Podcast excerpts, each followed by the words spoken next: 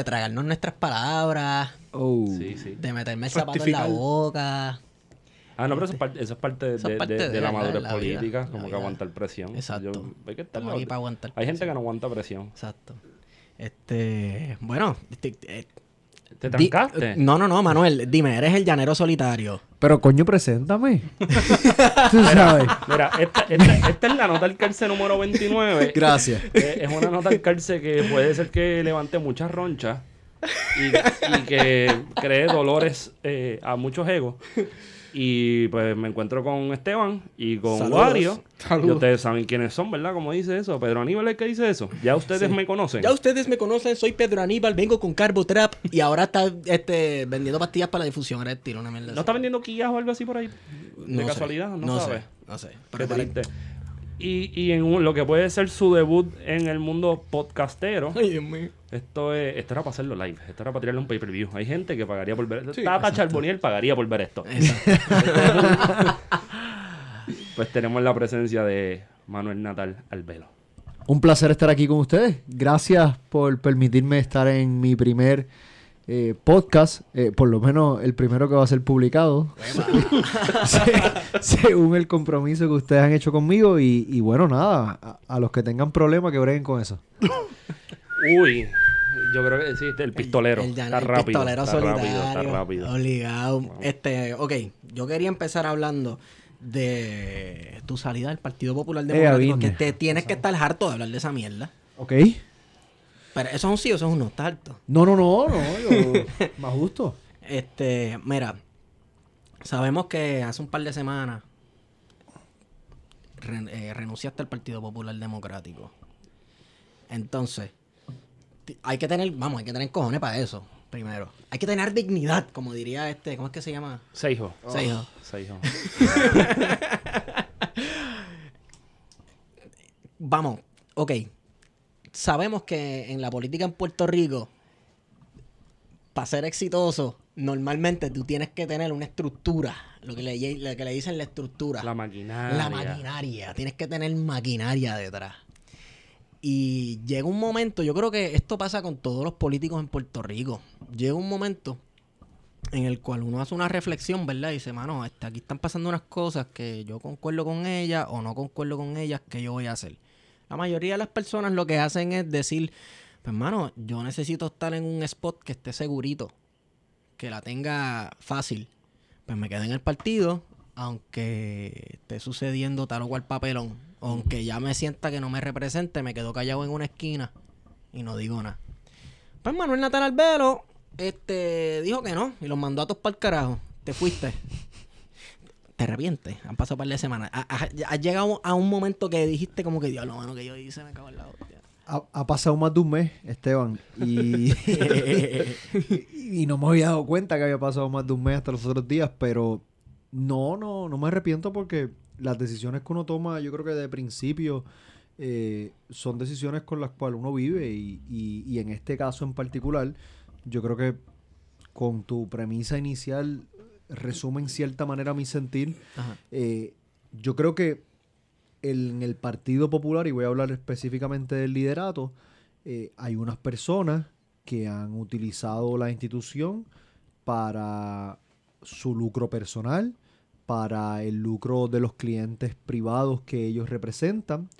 Y, y esas personas, pues, pues da igual que se llamen populares o que se llamen PNP, porque al final del día lo que le importa es, ¿verdad?, velar por sus intereses.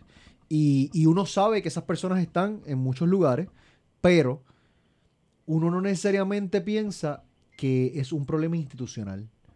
Son manzanas podridas. Y uno busca cambiar esas manzanas podridas y uno busca derrotar esas manzanas podridas. Pero pasó algo en el Partido Popular que ya no era una manzana podrida. Ajá. Que era la manzana podrida. Que era que la Junta de Gobierno, Ajá. enfrentado con la decisión esta de Héctor Ferrer, de Roberto Prats, de DCI y de todo ese mierdero. Yo me pregunté si se podía hablar malo, eso no cuenta todavía. Sí, es un mierdero, pero voy a usar, voy a usar las que me toquen. Bueno, vamos a romper ello. es un mier- Eh, es un mierdero, ok, cabrón. Pues toda esa situación, la Junta de Gobierno dijo que estaba bien. Y dijo que no pasa nada, pasaron con ficha. Una de las cosas que siempre se te había cuestionado era por qué tardaste tanto en hacer esa renuncia del, del Partido Popular. Diablo, Wario, o sea, no pudiste esperar como para 15 minutos. Déjame aprovechar esa coyuntura para decir lo siguiente. Yo tenía tres objetivos. Yo me preparé para, para este podcast. Yo tenía tres objetivos. Muy el bien. primer objetivo es que en el periodo en que estemos en, en esta transmisión, eh, terminemos el ofrecimiento que yo hice y mi contribución a esta transmisión. Así que la caja de cerveza que traje, más vale que no las tomemos. Ok, no. Eso, pero- eso va, eso va por buen camino, ya va por buen camino, Dos, dos. tranquilo. Yo quisiera estar en uno de dos extremos. El episodio más corto que ustedes tuvieron duró 22 minutos. Fue la nota al calce 3, teorías de conspiración. El episodio más largo que ustedes han tenido duró 2 horas y 3 minutos. Yo quisiera romper uno de esos dos récords. O ser el más corto o ser el más largo, pero recuerden que el primer objetivo es bebernos la caja de cerveza que traje. Así que estemos. Y lo tercero, y ya esto es, ¿verdad? Un punto de privilegio, como dicen los legisladores allá en el Capitolio. Ah. Yo quiero que me traten igual de bien que Juan. Pero vamos Yo- bien. yo- vamos bien. Ah, y cuando digo Juan, digo Juan Dalmau. Claro. Sí, Eh, no. y, y yo escuché, ¿verdad? El no puedo creer que estás aquí. Este, qué bueno. Eso fue en el podcast de Juan. Este, y yo con que, con que me pongan una música de comienzo tan cool como la de Juan, pues con eso. Está bien, ok. Habiendo dicho eso, ahora, ahora con, con mis objetivos para esta noche, día o mañana, Estipulados están. La pregunta, la pregunta de Wario, mira, eh, yo creo que, que uno busca cambiar las circunstancias y uno busca cambiar las cosas desde adentro.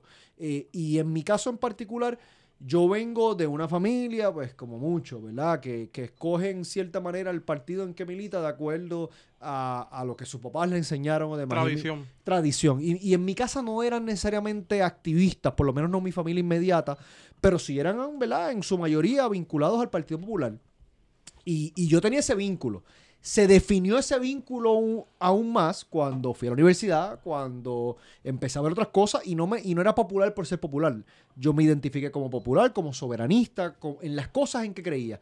Y buscaba entonces, desde la institución, lograr en cierta manera un retorno a lo que el partido una vez salió a hacer A los orígenes. a los orígenes de esa institución, que yo creo que tiene un proyecto de justicia social, de equidad, eh, de rechazo a los grandes intereses que, que yo al día de hoy defiendo.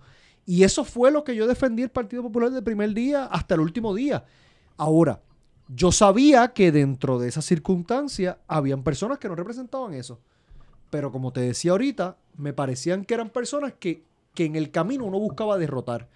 Ahora, cuando la Junta de Gobierno, mi hermano, que es el organismo máximo del partido, en una situación tan clara como esta, porque era tan obvio Ajá. lo que tenían que hacer. Tú sabes, e- e- era obvio que DCI Group son unos HP, que esa gente no los queremos, que personas que están en, el, en posiciones del más alto liderato del Partido Popular hayan colaborado con ellos, es un acto de alta traición, pues se acabó. Eso se resolvió en una reunión de 15 minutos.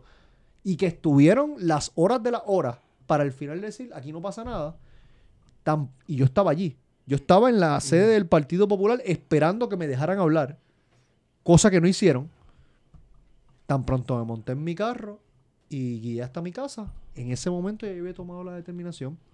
Así que si fue tarde, si fue, si fue oportuno, si fue demasiado adelantado, hay personas que dicen que cometí un error, que quizás eso es lo que debió haber hecho, pero más adelante. Yo creo que lo tomé en el momento que yo me sentía que, que había hecho todo lo que yo tenía que hacer dentro de esa institución y, y en ese sentido me siento más que tranquilo con el momento, con la forma y, y bueno, y aquí estamos. Excelente. Entonces. Esa contestación estuvo buena. Mira, Estuvo antes, antes de que siga, antes que siga. Ah, Gracias por venir. Este, no te sientas menos. Con... Gracias, Mira, gracias mira qué es lo por que pasa, invitarme. Mira, mira qué es lo que pasa. Mira qué, invitarme. pasa- mira qué es lo que pasa, este señor natal. Sí, yo sé que Juan es como que Prince Charming y entonces No, como es que, que el paladín cosa, de la hay una independencia. Hay y- una competencia. Mira, hay una competencia de quién es el nene lindo eh, en la. ¿Verdad? En el Congreso puertorriqueño. Uh, en el, Johnny Méndez, sin duda. En el Capitolio. ¿Quién es el nene lindo? Yo diría que Georgie Navarro. Y su nueva melena. Oye, Exacto. Georgie Navarro. Yo creo que está en competencia en Johnny Méndez, Georgie Navarro. Georgie. Yo recuerdo estar en la escuela de Derecho, quizás todavía no estaba, estaba en bachillerato, y leer un artículo del legislador GQ. Wow. Y era, y sin mentirte, era un artículo, primera hora del nuevo día, obviamente, eh, haciendo referencia a, a el gran vestido de Georgie Navarro.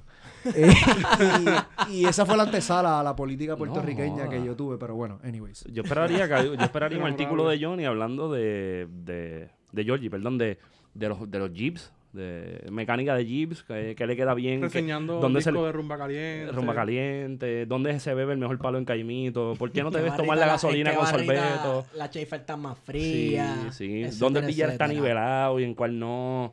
E- Eso sí, pero GQ. No me voy a sentir mal por, por el- la introducción épica Juan Dalmau, eh, a quien aprecio y distingo. Y, y bueno, la- yo sé que la, la vamos a pasar igual de bien que, que como la pasaron con, con el amigo Juan. Así que gracias, gracias por la invitación. Fuera Gracias, relajo. gracias. De verdad que gracias por la invitación y, y qué bueno que aquí no, no tenemos ningún problema. Mira, mira, y lo de melón, pues lo, lo dejamos ya afuera, ¿verdad?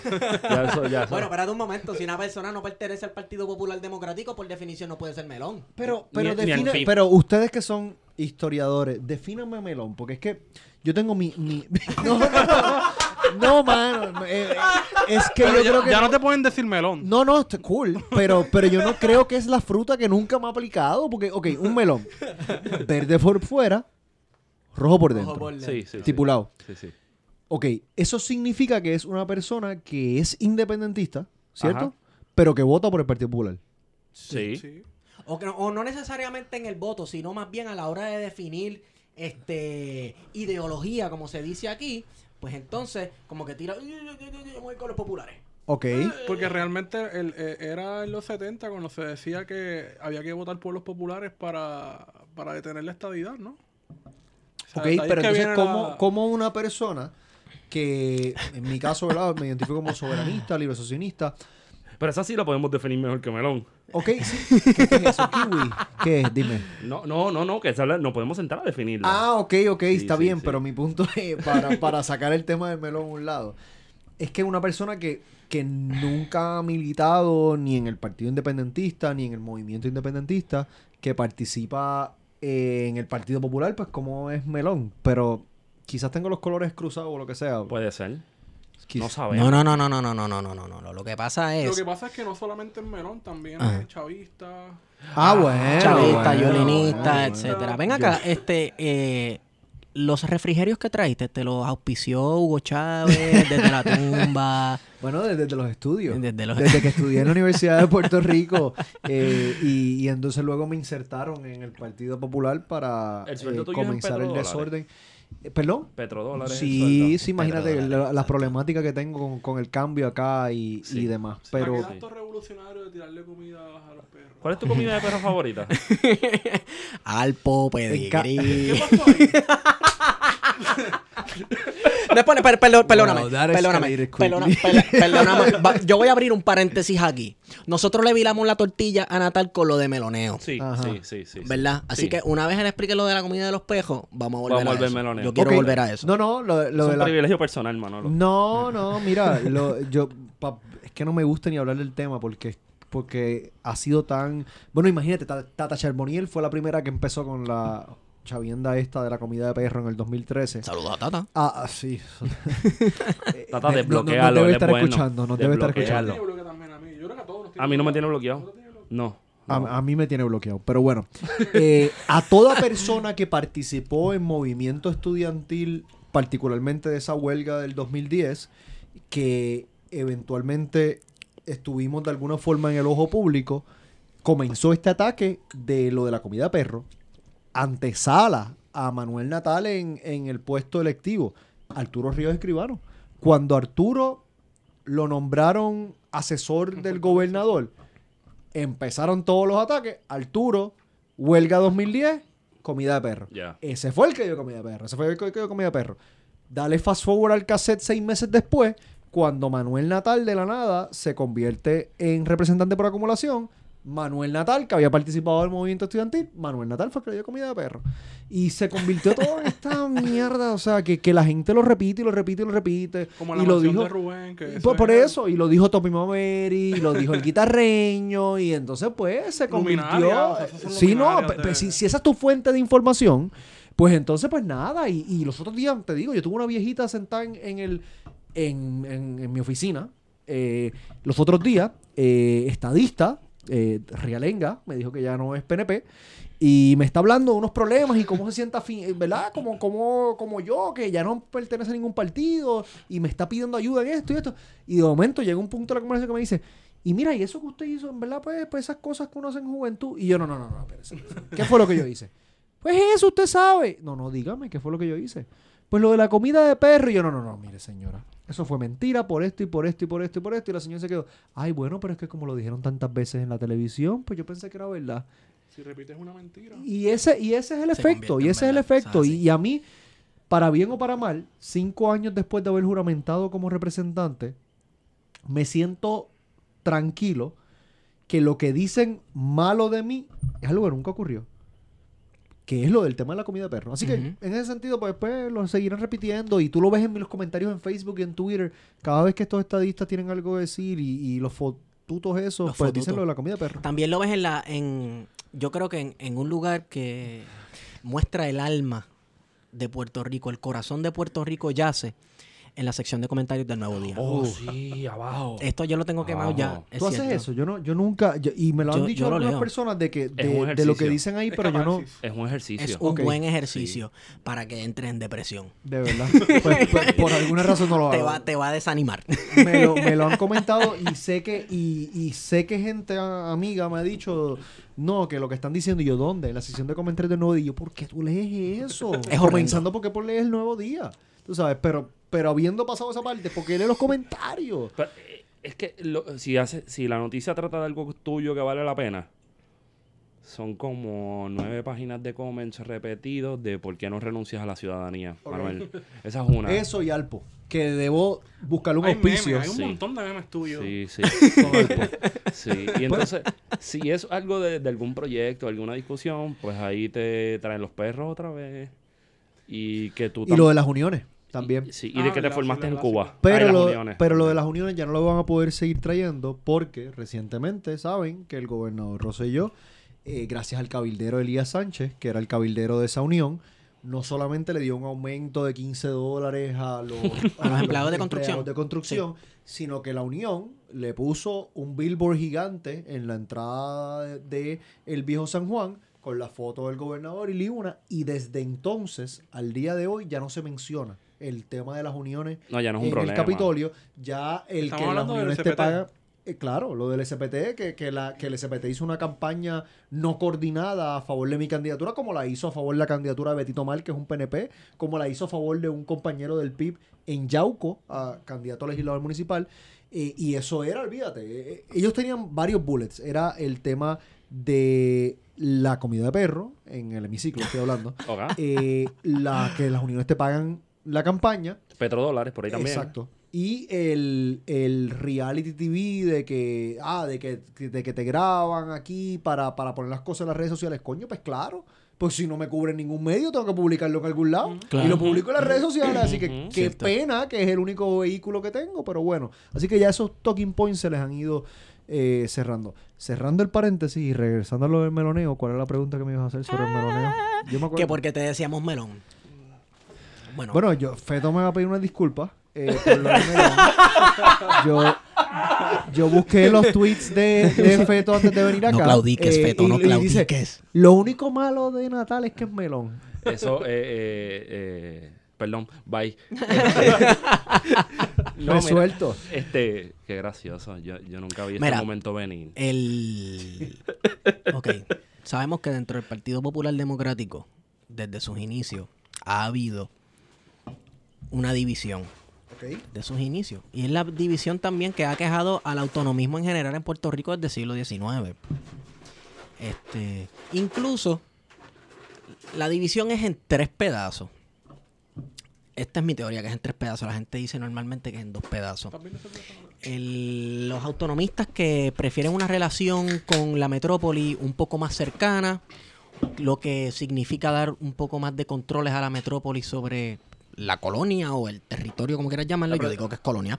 Pero eso no Este, viene de- desde la España. Desde, Exacto, desde siglo XIX. Sí. Sí. sí, sí, sí, Entonces, hay otros que dicen, no, no, no, vamos a tener una soberanía flow canadiense. ¿Sabes? Déjanos hacerlo nuestro acá un poquito más, pero compartimos ciudadanía, etcétera, etcétera. Entonces ahí está el tercer bando, que es como que el, que- el que la gente dice, venga, pero decídete, ¿tú eres independentista o no eres independentista? Ok. Mi problema Uf. con eso es que es que se habla mucho de la palabra soberanía y para mí soberanía e independencia están tan y tan entrelazados que una no puede existir sin la otra. Ese es mi problema discursivo. Entonces, a, a cualquier cosa que corte de raíz o por lo menos de tallo con la independencia y se quede con un solo lado del discurso que es de soberanía, pues para mí eso, me- eso es meloneo. Ok. O para mí eso como para mí no es válido. Tal vez soy muy no voy a decir muy ortodoxo porque el, el ortodoxo aquí eres tú, feto. Hola. Pero ese ese es más o menos mi problema con el discurso de la soberanía. Ok. Bueno, yo primero que, que mi... Voy a estipular lo siguiente. Ustedes eh, son mucho más versos que yo en estos temas. Eh, yo llego a las cosas en el caminar, si se puede decir. Y, y después quizás hablamos más de eso. Sí. Es que marxistas o no. No, no, no, no, no. Lo que pasa es que yo no, yo no, yo no soy ni una cosa ni la otra en el sentido de que no, de que bueno, marxista. Yo no, yo no te podría ni definir bien lo que es un marxista o no. Eh, yo, yo te puedo decir qué es lo que yo aspiro eh, y eso caerá en ciertas eh, categorías, ¿verdad? En cuanto al tema de la relación política de Puerto Rico con los Estados Unidos. La soberanía es la capacidad de decidir, es la mayoría de edad en el caso de los individuos. Sí. Y con esa capacidad de decidir, uno puede hacer varias cosas. La independencia y la libre asociación, yo creo que nacen de la soberanía, de la capacidad para decidir. Tú puedes decidir ser independiente, como puedes decidir tener algún tipo de relación o mantener algún tipo de relación, eh, en este caso, por nuestro, ¿verdad? nuestro contexto histórico y demás, con los Estados Unidos. Hay quien dice que, ay, bueno, pero es que están hablando de la misma cosa, que, que para poder tener esa asociación tienes que ser independiente y en el ejercicio de esa soberanía asociarte. A mí me es indiferente, o sea, yo no le tengo miedo ni a una cosa ni a la otra. Eh, de hecho, el nombre me importa muy poco. Lo, lo que para mí es importante es qué representa. Yo creo que dentro de nuestra situación actual, la soberanía debería ser lo que luchemos independentistas como libre asociacionistas. Yo creo que la libre asociación es un paso, a mi juicio, más viable, no solamente por el apoyo del pueblo puertorriqueño, eh, sino también como una opción de destranque ante la situación que se vive con los Estados Unidos y, y ser, y reconozco que no es un estatus final. Transitorio. yo lo pensaría así.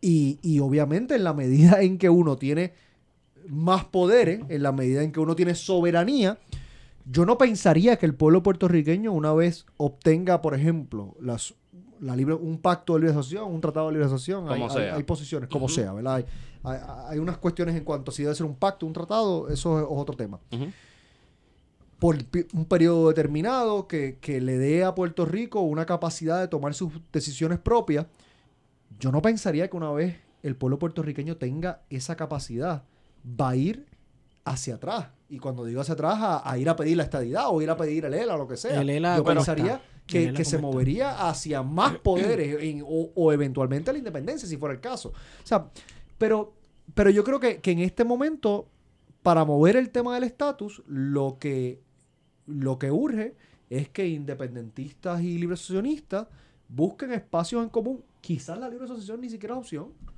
Eso es con todo lo que está pasando en los Estados Unidos, quizás ni siquiera es una opción y eso obliga a las personas que creemos en la libre asociación a repensar nuestra posición Definitivamente. y, y podría hacerlo y, y yo no tengo problema con eso. Así que en ese sentido no, no, ¿verdad? No sé dónde caigo dentro de esas distribuciones que hiciste del, del Partido Popular. Yo recuerdo personas que estaban dentro, eh, en un movimiento que tenemos dentro del partido con el tema de la soberano y educar y demás. Y habían personas que decían, ah, no, si le llamas la soberana yo estoy allí. Pero si le llamas libre asociación conmigo no cuenta. Dice, Tecnicismo. pues claro, y uno dice, pero es que, pero sí que representa una relación donde Puerto Rico ejerce su soberanía y decide qué cosas le delega al gobierno estadounidense y qué cosas retiene. A mí me importa muy poco cómo tú le llames, si Lo le que- llamas el soberano, si le llamas libre asociación, si le llamas lo que sea. Pero habían personas que quizás por miedo, que sé que fue un tema que se discutió mucho en, en el, en el intercambio con Juan, eh, quizás por miedo, pues, pues no quieren eh, ponerle ese tipo de branding a la cosa. A mí me es indiferente. Yo creo que donde, donde, donde me gusta que estás diciendo que tenemos que buscar el punto donde nos encontremos. So, ya empecé con decir que ya no eres melón. Ok, gracias. Entonces, pero creo que, creo que siguiendo la línea de lo que hablamos con Juan y siguiendo la línea de lo que estás diciendo, donde nos distanciamos es en cuál es el- en que la finalidad yo la veo como la búsqueda de la independencia, Claro. pero entonces aquí no se ha planteado, quizás, y quizás la- lo has planteado ahora en el discurso, ¿verdad? Como lo has dicho, aquí no se ha planteado categóricamente de que esto es un estatus transi- de, de transición. Y ese es ahí donde yo creo que se separa una cosa con la otra. Pero, pero déjame decirte entonces quizás, y esto es mi posición, yo, yo escuché que en el intercambio con Juan, Juan dice, mira, mi fin, ¿cuál es mi fin? Mi fin es lograr la independencia de Puerto Rico. Exacto. Mi fin no es lograr la libre asociación para Puerto Rico. Mi fin no es tampoco lograr la independencia para Puerto Rico. Y en eso, pues, pues lo digo, ¿verdad? De forma muy honesta. O sea, yo, yo pienso en, en cómo entregar un país en mejores condiciones a mis hermanos, a mí, a los que vengan después, en mejores condiciones de que me fue entregado a mí. Eh, pienso en equidad, pienso en justicia, pienso...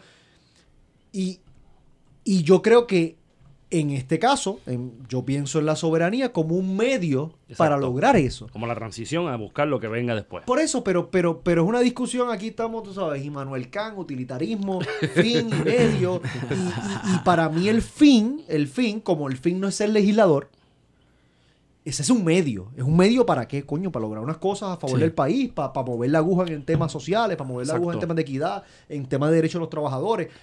Pero es un medio. Eh, el día que yo piense que eso es un fin, me abrazo a ese escaño como se abrazan muchos de esos legisladores que llevan ahí Ave los siglos de los siglos. Y eso, y eso no seré yo. Lo mismo entonces con el tema del estatus. Yo, yo creo que, yo, yo estoy seguro que, que y en lo que creo en tema de la soberanía, pero para mí es un medio, un medio para que, coño, para que la gente en este país pueda tener una vida digna, pueda tener una vida justa, eh, podamos los jóvenes quedarnos en este país. En eso, pues quizás nos distanciamos porque, porque yo no te puedo decir que mi fin es el alcanzar la soberanía para Puerto Rico, sea la independencia o sea la libre asociación. Yo no puedo decir eso. Pero está bien, por ahí vamos en camino. Hay cosas que se pueden trabajar desde ahí, uno no sabe. Pero mira, a- a- por eso de llevar la discusión, ¿tú tienes algo que decir? Quería-? Yo tenía dos cosas que para estamos decir. mencionando esto de, de libre asociacionista, de soberanista. ¿Cómo tú llegas a la Cámara de Representantes? De leche, como decimos en baloncesto. Eh, mano, no se supone. Yo, yo había trabajado en la legislatura eh, un verano, mi primer verano de la escuela de, Derecho, eh, Luis Vega Ramos, me da una oportunidad de ir a trabajar allí en, en un verano. Y, y fue que yo fui a tocar puertas pensando en que, en que hace falta que, que los jóvenes se involucren en, en temas políticos y sí. demás. Y, y- y ya yo donde estaba alineado era ahí en el Partido Popular, así que fui a tocar puertas. Luis Vega un día me recibió, varios meses después me dice, mira, tengo esta plaza, me acuerdo como ahora, era un verano entero, pagaba 800 pesos. Eh, Ave María, que... Qué billetal. Eso, eso es un, ¿cómo se llama? Un contratazo eso. un contrato de dos meses por 800 pesos. Este, y yo dije, pues, pues, hermano, pues dale. O sea, ¿qué voy a hacer? Y, y, y para tener la experiencia. Eh, eventualmente, pues, pues se acabó el verano y se acabó el contrato de 800 pesos. Regresé a la escuela de Derecho. Charlie Hernández, que del área. eh, después me da una oportunidad de, de trabajar allá. Y cuando Luis Vega en el 2013 preside la comisión de los jurídicos, un día me llama y me dice, Manuel, ya yo me gradué de la escuela de Derecho, me dice, yo quiero que tú dirijas la comisión de los jurídicos. Yo le dije, Luis, yo no estoy seguro si yo puedo hacer eso, porque yo no, yo acabo de graduarme de la escuela de Derecho, no sé si tengo la experiencia. Me dijo, no, yo creo que tú lo puedes hacer. Vamos, para adelante. Llego a la Cámara de Representantes como director de la Comisión de los Jurídicos en enero del 2013. Se dan proyectos importantísimos como el 488, como el 238, proyectos de equidad y demás. Era una lucha grandes, grandes, grandes para lograr los votos. Eh, eh, esa historia hay que contarla algún día de las cosas que pasaron behind the scenes, como nos querían dejar guindando allí, como nos viraron las cosas, como esa cuestión de los disidentes había comenzado hace mucho antes. Y bueno, el punto es que verano 2013, Eduardo Ferrer, hermano de Héctor Ferrer, renuncia. Y ahí yo le digo a Luis, mano, yo Luis, yo, yo, yo creo que yo voy a aspirar. Y él me dice, bueno, vamos a ver cómo se mueve la cosa, cógelo con calma. Y pasó lo que siempre pasa. Fueron a la Junta de Gobierno y lo plancharon. Y dijeron, vamos a llenar la vacante. Va a ser esta persona la que va a ocupar el puesto. eso. Y de momento alguien dice, pero espérate, Luis Vega es miembro de esta Junta de Gobierno. Un empleado de Luis Vega ha dicho que está interesado en el puesto. No podemos poner a Luis en esta posición y no podemos ponerla a Deo. Así que vamos a hacer lo siguiente. Vamos a hacer un consejo general que es, en el Partido Popular está la Junta de Gobierno, que son treinta y pico personas. El Consejo General, que son cerca de 500 personas El soviet. y la asamblea y la asamblea general que son cerca de cuatro mil y pico personas. Vamos a hacer un consejo general y allí vamos a escoger al que digan. Pero ya estaba planchado y van a escoger una persona. Y yo dije, mano, yo, Luis Vega me llama, me acuerdo, eh, dos de la mañana, eh, cuando salieron de la reunión de la Junta, tuvimos un conference con Ramón Luis Nieves. Y Luis nos dice qué fue lo que pasó. Pues ya esto está planchado, esto lo otro, Manuel, yo creo que tú debes esperar, no te toca. Espera para el 2016. Y yo le dije, Luis, pues yo no sé, vamos a ver. Y me quité. Al otro día le cuento a mi señora madre. Y ella me dice, es que empieza a llorar. Mi mamá es bien emocional, yo soy igual que mi mamá. Y mi mamá, entre llantos, me dice, es que tú dijiste que tú ibas a hacer eso. Importa poco que te ganen. Si te ganan, te ganan, pero tú dirás para adelante. Y yo, mami, tú no sabes de política, eso ya está planchado, ya García Padilla, el otro, el otro, el otro, favorecen esta candidata, hasta Muñoz Marín la está endosando. Tú sabes, ya esto se- Bueno, esto vamos, esto es como Mita en Aaron. El espíritu de Muñoz Marín es Rafael Hernández Ya Colón. lo había escogido, ¿verdad? Y, y, y mami me dice, no, pues tira para adelante. Yo O digo, sea, pues, que, que inicialmente estabas corriendo contra toda la maquinaria conservadora del Partido Punto, Popular. punto. Pero, pero, ¿sabes qué fue lo que me dio la oportunidad? El overkill. Porque no fue que tiraron la maquinaria. Fue que cogieron la maquinaria en esteroides. Fue que Sí, pusieron sí. todo. Era García Padilla, era Jaime Pereyó, era Eduardo Batia, era hasta Carmen Yulín, que sabes que tenemos una afinidad grandísima. Eh, todo el mundo había endosado a esta persona y, y estaban dándose una circunstancia bien, tú sabes, mala de, de, de ofrecimiento, de amenazas, de que si no votas por él te voy a votar a la esposa tuya que trabaja conmigo, de que si tú te quitas de la contienda te voy a dar un contrato acá. Y esa cosa fue cogiendo fuerza y mientras ellos estaban haciendo eso, yo estaba casa a casa, visitando a esa gente, llamando a esa gente. Y yo dije, pues, yo creo que aquí, si me van a dar una salsa, se la van- me la van a tener que dar, pero peleando. Y, y bueno, pues la historia está ahí. Saqué el 54% de los votos entre cinco personas que aspiraron. Sí, sacaste más que Ricky que con, el 42. Sí, tengo más legitimidad que el gobernador. y, y bueno, y nada, y, y entré, y, en- y el problema es que entré en contra de la maquinaria, entré en contra de lo que eran los deseos del gobernador, y bueno, pues ya ustedes saben cómo se dio el resto del cuatrenio. Hay, hay dos que no me maneras. la perdonaron. Hay dos maneras de ver ese cuatrenio, porque yo veía gente, ¿verdad? Este, vamos, el Partido Popular está dividido en dos pedazos. Este, y la gente de un pedazo decía, ah, ya está, estos muchachos le declararon la guerra a García Padilla, no lo quieren dejar gobernar. Y entonces estaban los otros que obviamente pues apoyaban a personas como usted, Y Luis Vega Ramos, que oye, ¿cuándo Luis Vega Ramos se va a salir del PPD también? Hay que invitarlo para acá, el podcast. bueno, pues tenemos que invitarlo para que se salga. No, yo, yo no dije eso. Yo le voy a decir que tú dijiste eso. No, no, no, no, no, no digas eso. No. Yo- creo que lo, lo debe invitar y pueden hablar de muchos temas. Luis le, eh, tiene gustos diversos. Eh, no veo cómics aquí, pero, pero estoy seguro que por ahí tendré una discusión grandísima. ¿Te gustan los cómics? Me gustan, me- no los colecciono ni nada, pero me ah, gusta bueno, todo pues eso. hombre tiene una colección heavy. Así que por ahí podrían comenzar y, y lo vas llevando a, a hacer la pregunta de, de eso. Pero, pero, bueno, sí, habían varios grupos. Eh, Mira, yo no, yo no tenía nada en contra de, de Alejandro García Padilla eh, en particular. Yo creo que él estaba tomando unas decisiones incorrectas. Yo creo que él tan pronto llegó al gobierno hizo lo mismo que hicieron otros y que está haciendo el presente gobernador, que buscó sacrificar a los mismos de siempre.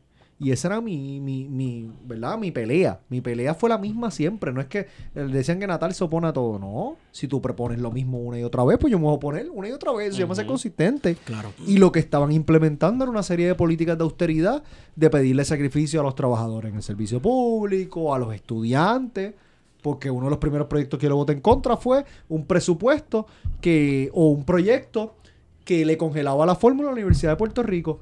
Coño, pues si yo vengo de la Universidad de Puerto Rico, di la lucha dentro de los portones, ¿cómo entonces ahora como legislador voy a votar a favor de un proyecto que le congela la fórmula a la Universidad de Puerto Rico? Tengo que votar en contra. Qué mamillote, ¿no? ¿verdad? Y entonces esos choques se dieron desde un principio y nada, eventualmente pues, pues se tornaron, Difícil. no de mi parte, pero del lado de allá también se tornaron personales, tú sabes, al punto de, coño, nosotros perdimos un legislador en el camino, mi hermano. Carlos Vargas Ferrer murió, que era un tipo de primer orden, hermano. Era un tipo brillante, brillante, brillante.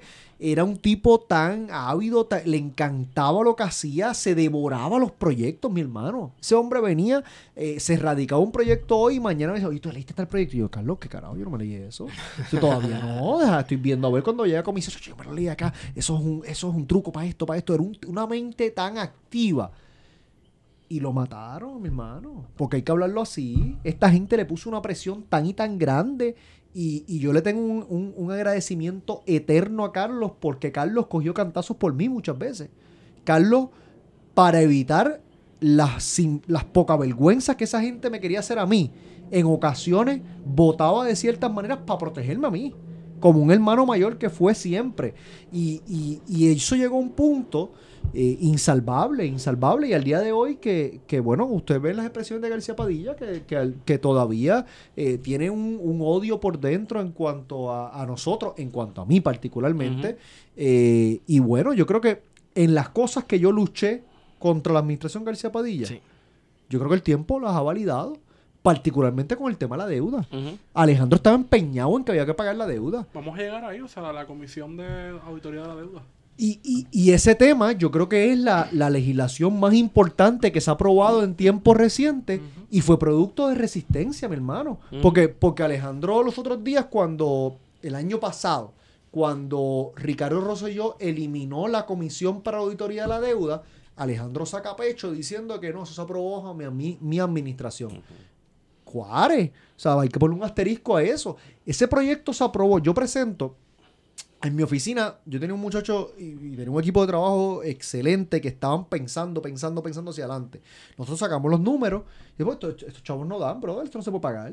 Esta deuda no se puede pagar. Y empezamos a ver, ok, otros países que se han encontrado en nuestra misma situación, ¿qué hicieron? Y vimos el caso Argentina, vimos el caso Ecuador. Ecuador, vimos unos lugares y empezamos a decir, ok, vamos a buscar, vamos a buscar lo que ellos hicieron para implementarlo acá. Empezamos con un proyecto de declarar una moratoria al servicio a la deuda. Luego entonces dijimos, en Ecuador hicieron una comisión para auditar la deuda. Y lograron que gran parte de la deuda se declarara ilegal, no se tuviera que pagar. Vamos a ver cuál fue el modelo. Y presentamos un proyecto. Y yo me acuerdo como si fuera hoy, fui a donde Jaime Perello y le dijo, Perello, este proyecto es el proyecto más importante que tú vas a presentar en tu término como legislador. Analízalo, vamos a discutirlo. Esto, esto hay que hacerlo. Lo discutió. Días después me dice, mis asesores me dijeron que yo no puedo firmar ese proyecto. Está bien, yo lo voy a firmar solo. Lo presento, no pasa nada. Verano 2015. Llega un proyecto para enmendar una ley del BGF y ahí entonces nosotros decimos, Luis B, yo le digo a Luis Vega, le digo a Luis Raúl, le digo a Carlos Valga, aquí es el momento.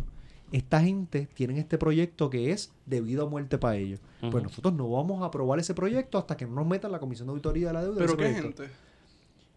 Eh, García Padilla, la administración. La administración ¿Y era un proyecto de presentaba? administración. O sea, lo presentaba la administración directamente. La administración presenta un proyecto para enmendar la ley del, del Banco Gubernamental de Fomento, para darle una inmunidad a los oficiales del banco, porque el banco estaba operando por debajo de los límites que permitía la ley. Ujú. estaba, estaba operando ya al punto de la quiebra.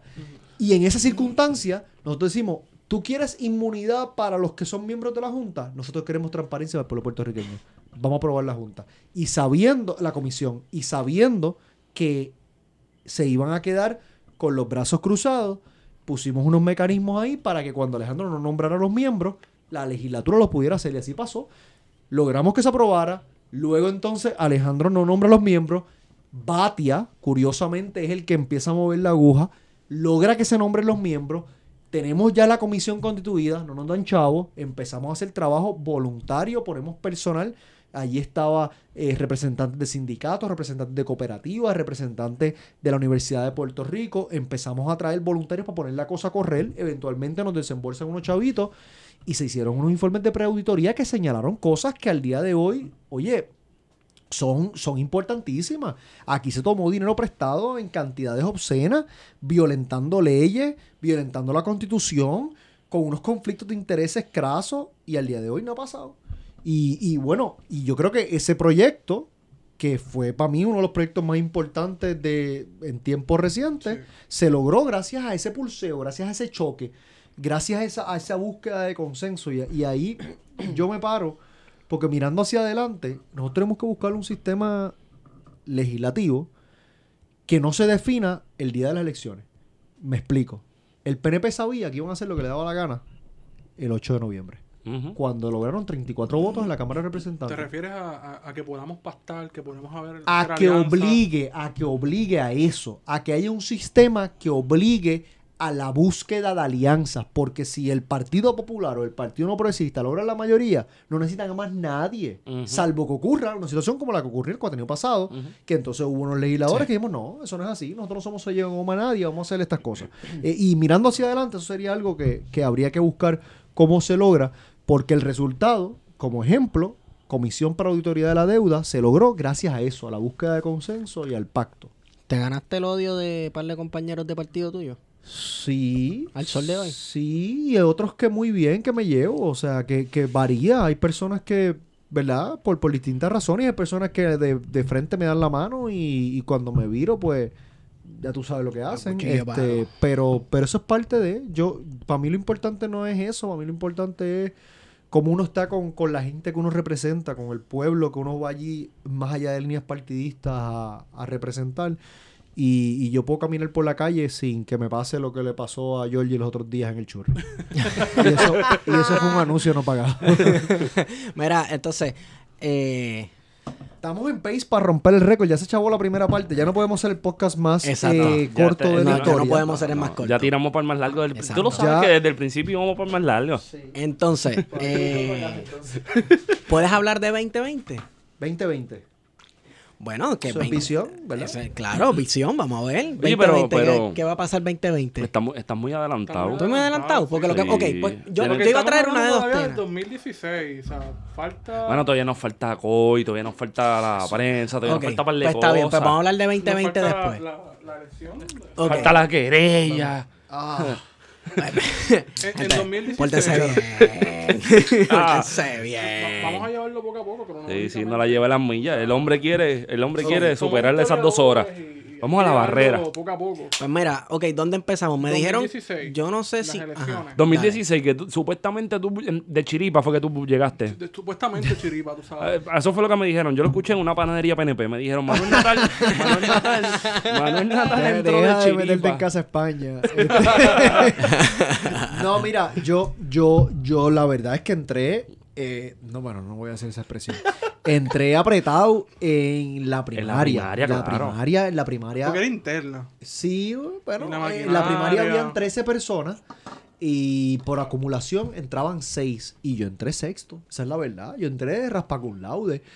Pero para la campaña que me hicieron, mi hermano, eh, yo tenía a Alejandro diciendo en cualquier. Alejandro, gobernador y presidente del partido, diciendo voten por cualquiera menos por Natal.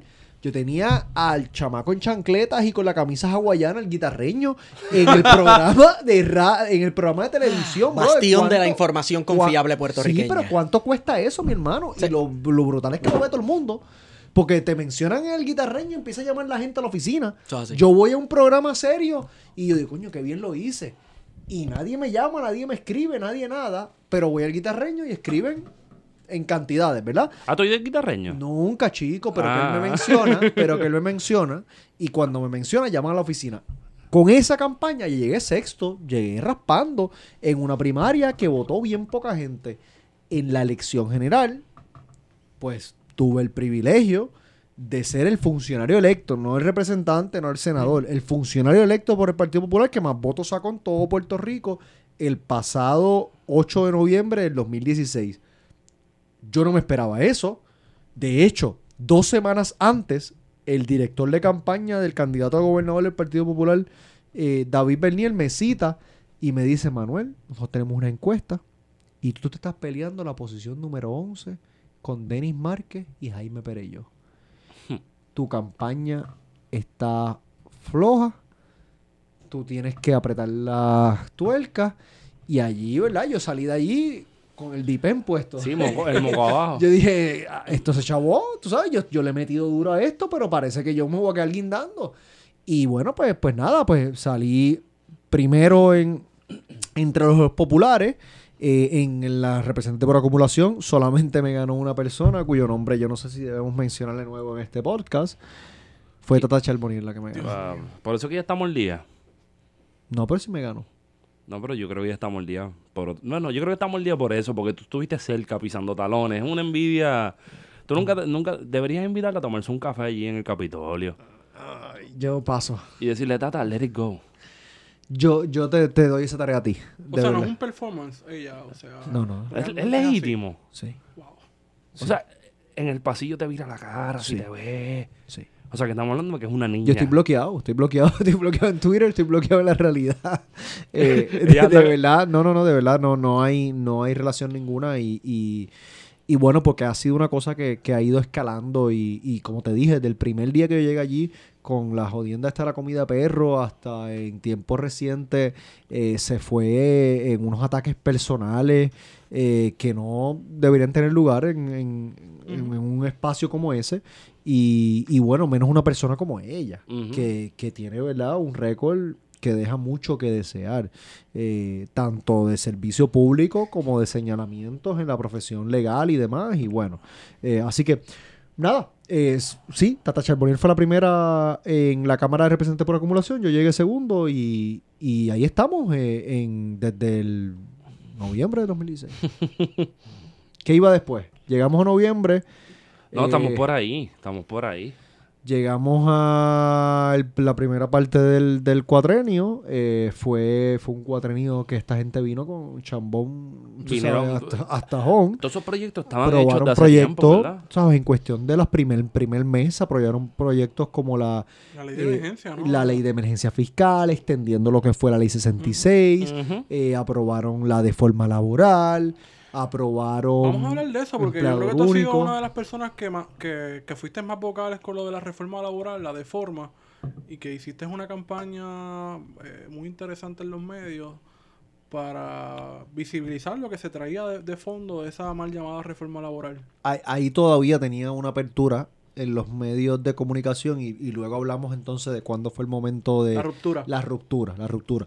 Mira, eh, el, el tema de la reforma fue, fue bien, fue raro en la Asamblea Legislativa porque, porque era un proyecto que, que los propios PNP en la Cámara, como estaban muchos de ellos inauguraditos, eh, acabados de llegar jóvenes, eh, dijeron, "¿Sabes? Esto nos están pasando este proyecto tan temprano y, y los cogieron y, y bien hecho por parte de la administración porque, porque así funciona. O sea, tú, tú la curita te la quitas lo más pronto posible y ellos aprendieron inclusive de Luis Fortuño que te aprobó una ley 7 en marzo Esta gente te hizo todo eso en enero, mi hermano. La O sea, ellos cogieron todo lo más controversial y lo pasaron en el primer mes con tal de que la gente se vaya olvidando de eso en, el, en el camino.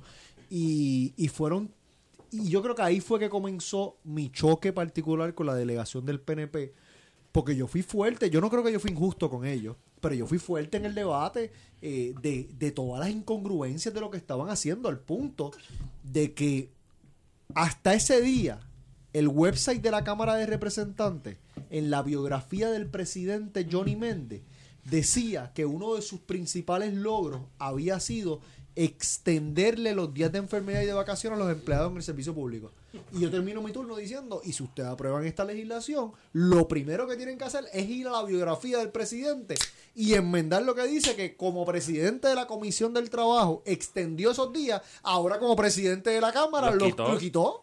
Tú sabes, y esa gente se mordió heavy. Y, Y, y, y pregunta que te hago, y Sí, perdona sí. que te No, interrumpa, para pero esto sí me, me, me jode la mente. Johnny de verdad ayunó, ¿tú lo viste ayunando? no, me, no me consta. No, no. Yo no lo vi en el Salón Café en las mañanas, si eso es lo que me estás preguntando. Acá. acá. O sea, pa- ya pa- por lo menos sabemos que puede, hay una posibilidad de que fuera real. Para que, por, por lo menos para eso. Y nada, y ese, y ese periodo entonces yo, lo que pasa es que yo, yo entonces empecé a ir a las universidades a, a informar, a educar sobre eso, con un problema, que el proyecto ya estaba aprobado. Y, y entonces, e- esa es, esa es siempre la problemática en este país, que, que muchas veces cuando se da la resistencia, se da post. Sí, es la reacción. Pensemos en tiempo reciente con el tema de los car seats. Todo el mundo volando en cantos. ¿Cómo es posible que la legislatura haya hecho eso? Eso no tiene sentido. Ese proyecto se aprobó hace más de un año, mi hermano. Y allí estábamos, la minoría. Estuvo Denis Mal que se paró. Yo me paré. Se hizo los señalamientos.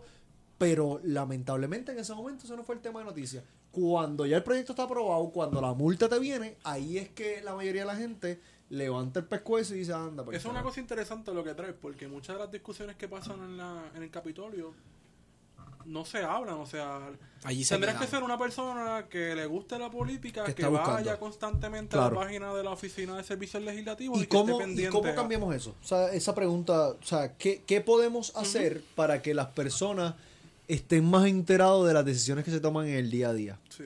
Yo, yo estoy, yo, yo estoy tratando de hacer una cosa que, que va a empezar la próxima semana, la próxima semana no, la que le sigue, que es que todos los proyectos que se van a discutir en el hemiciclo, yo los voy a poner en un espacio en, en internet, en mis redes sociales, para que la gente pueda votar sobre ellos. Y entonces se dé un espacio de participación ciudadana, de poder ver cómo vota el pueblo versus cómo están votando sus legisladores. Pero eso requiere de que personas se den la tarea de, de buscar, de pulsar en el proyecto, de leer el proyecto, de emitir un voto.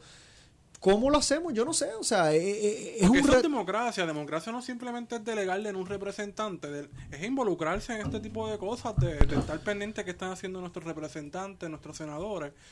Y no lo hacemos por distintas razones, también porque estamos abrumados, también la sobreinformación, Claro. también por personajes como el guitarreño que reducen la política a eso, a estar vacilando y bailamos y ya. Entonces no hay una discusión seria de lo político.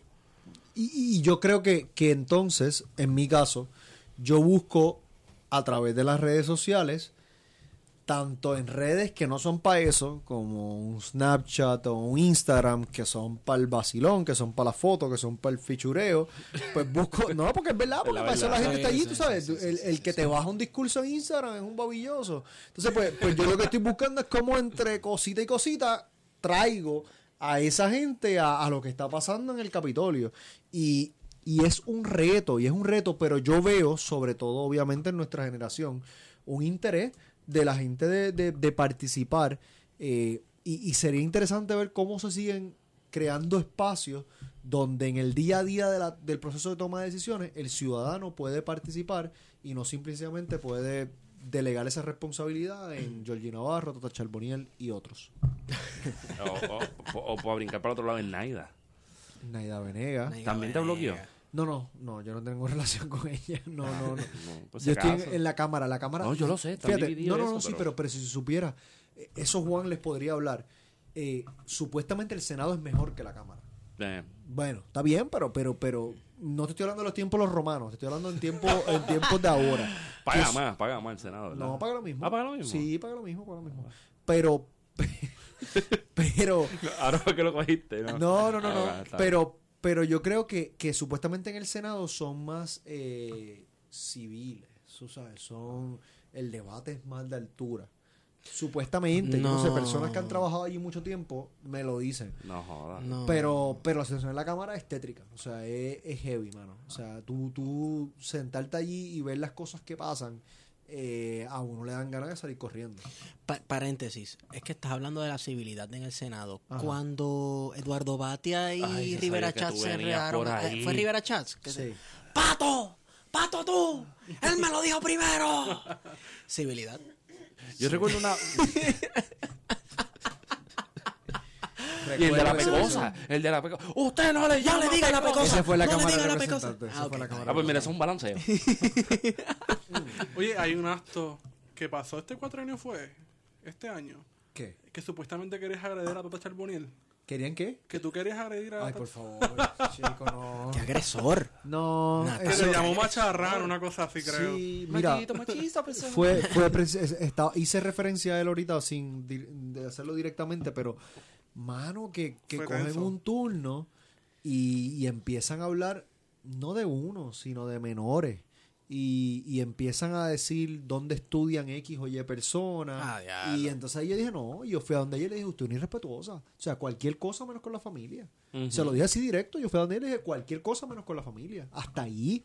Entonces, porque uno está expuesto, bien.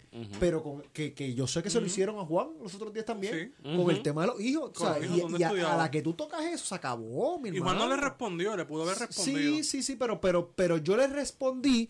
En ese caso todavía no se había hecho mención de Juan, se hicieron menciones de otros hijos de legisladores y ahí yo le dije, no, se acabó. Pero eso también es una forma de, de- de- de dejar claro yo sé dónde tú estás parado. Exacto. Es una forma de intimidación que no, aunque no... sí, pero, pero, pero es que no, pero, pero yo creo que, que lo que demuestra habla más de esa persona que de uno.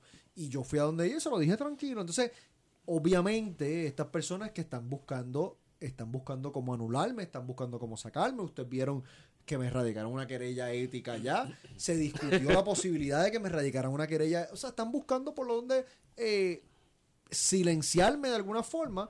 Pues ahí se montaron en tribuna y, y las personas que, que atentan contra el derecho a la mujer a tomar decisiones sobre su propio cuerpo, de momento se convirtieron en las paladines de las mujeres en el país. y Sí, Manuel, y entonces pues, y- pero, pero obviamente el- el- el- nadie le creyó. Porque, y, y yo fui, yo hice un ejercicio de transparencia. Yo dije, ah, están sacando un video de que yo estoy con el dedo así señalándole que le estaba diciendo eso. Usted es una irrespetuosa con la familia. No, eso fue lo que yo le dije, no le dije más nada. Le puedo haber dicho más cosas, pero eso fue lo que le dije. Yo cogí y yo tenía a alguien que estaba en ese momento grabando toda la controversia. Que de hecho fue cuando lo. ah, se me había olvidado esa parte. Fue cuando lo de la aprobación de la, de forma, de la, La reforma educativa. Ah, la no, la reforma reforma educativa, educativa. cierto, sí, la sí. reforma educativa, que estaban allá arriba eh, chavando con los maestros y demás. Y se grabó todo. Y yo dije, aquí está el video, juzgue usted. Y, es- y la persona que estaba diciendo que yo la estaba agrediendo, qué sé yo, después estaba tirando besos y esto y la otra. Y... Sí, es medio, es medio cir- es como un circuito. Es circo. Hablar Fíjate, yo- de Tata Charbonnier un viernes en la noche. Ustedes son malos. Hay que probar la tolerancia. Este es el Via Crucis. Yo lo siento, se vale todo. Sí, pero no estamos en Semana Santa. O sea, ustedes, ustedes.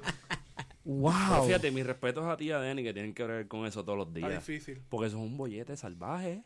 Yeah. Bregar con gente así que tú los miras y, y, y tú no entiendes cómo funcionan. O sea, están despojados de cualquier tipo de sentido común. No Entonces, existe. está bien cabrón. Mira, Natal, este. Yo no sé, parece. Yo pensaría que a ti te dio con coleccionar peces exóticos o algo así. Tú hablas mucho de los koi y estas cosas. Ok. Koi, ¿Qué? Koi, ahí, ahí fue el O breaking point. Los payoleros mediáticos. ¿Qué, qué, qué es koi? ¿Qué es koi? ¿Qué es eso? Koi, Un pescadito. un- además de un pescadito. eh, Pero es un pescadito si lo miras bien. sí, pescado. Es un No, pescado. pero es un pescado grande. Sí. Mira, yo, yo le llego, le estaba siguiendo el tracto a, a esta.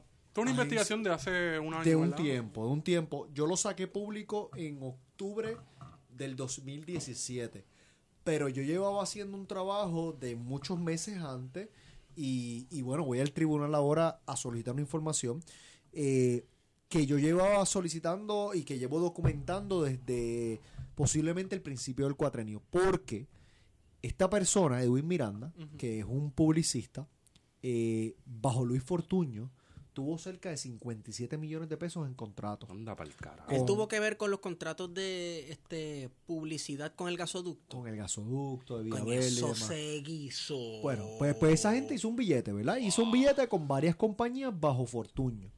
Y yo tengo eso ya en- pendiente porque resulta que entonces Edwin, que había sido el publicista de Pedro Pierluisi para la campaña de Ricardo Rosselló, como Chiqui Estal, cambia de bando. Diablo. Y Oye, buena fue- referencia, me gustó. Y se eso. fue con los rudos o lo que fuera, ¿verdad? Y entonces, pues, pues, pues se va con Ricky. Y el hombre, pues así fue desde el primer día. Empezó a coger contrato, coger contrato, coger contrato. Y yo presento, luego del huracán, luego del comienzo de Unidos por Puerto Rico, presento este esquema de cómo Edwin Miranda hoy te da chavo políticos. Ricardo Rosselló, Tomás Rivera Chat, Jennifer González, el who's who's del PNP. Le da chavo. Luego entonces ellos cuando llegan al poder le dan contratos. Luego entonces con los contratos él emplea a los familiares de esos políticos, a la hija de Charlie Rodríguez y cuñada de Elías Sánchez, a la hermana de Pedro Pierluisi, al primo de Fortuño, etcétera. Y como si eso fuera poco, lo meten en la Junta de Unidos por Puerto Rico. Y es un escándalo, mi hermano. O sea, es- estamos hablando de billetes grandes. Y yo presento eso y yo digo, aquí fue, esto es un, esto es un escándalo, esto hacen en todos los periódicos. Al otro día me levanto y veo el periódico y no hay nada. Y yo, ah, pues, pues, pues, que lo publiqué tarde. Ya quizás la- las notas, Sí, ya los, editoriales habían cerrado y qué sé yo, pues, pues puede ser el próximo. Estuve una semana esperando la noticia y no me lo reseñaron en ningún periódico. Y yo dije que hay algo mal.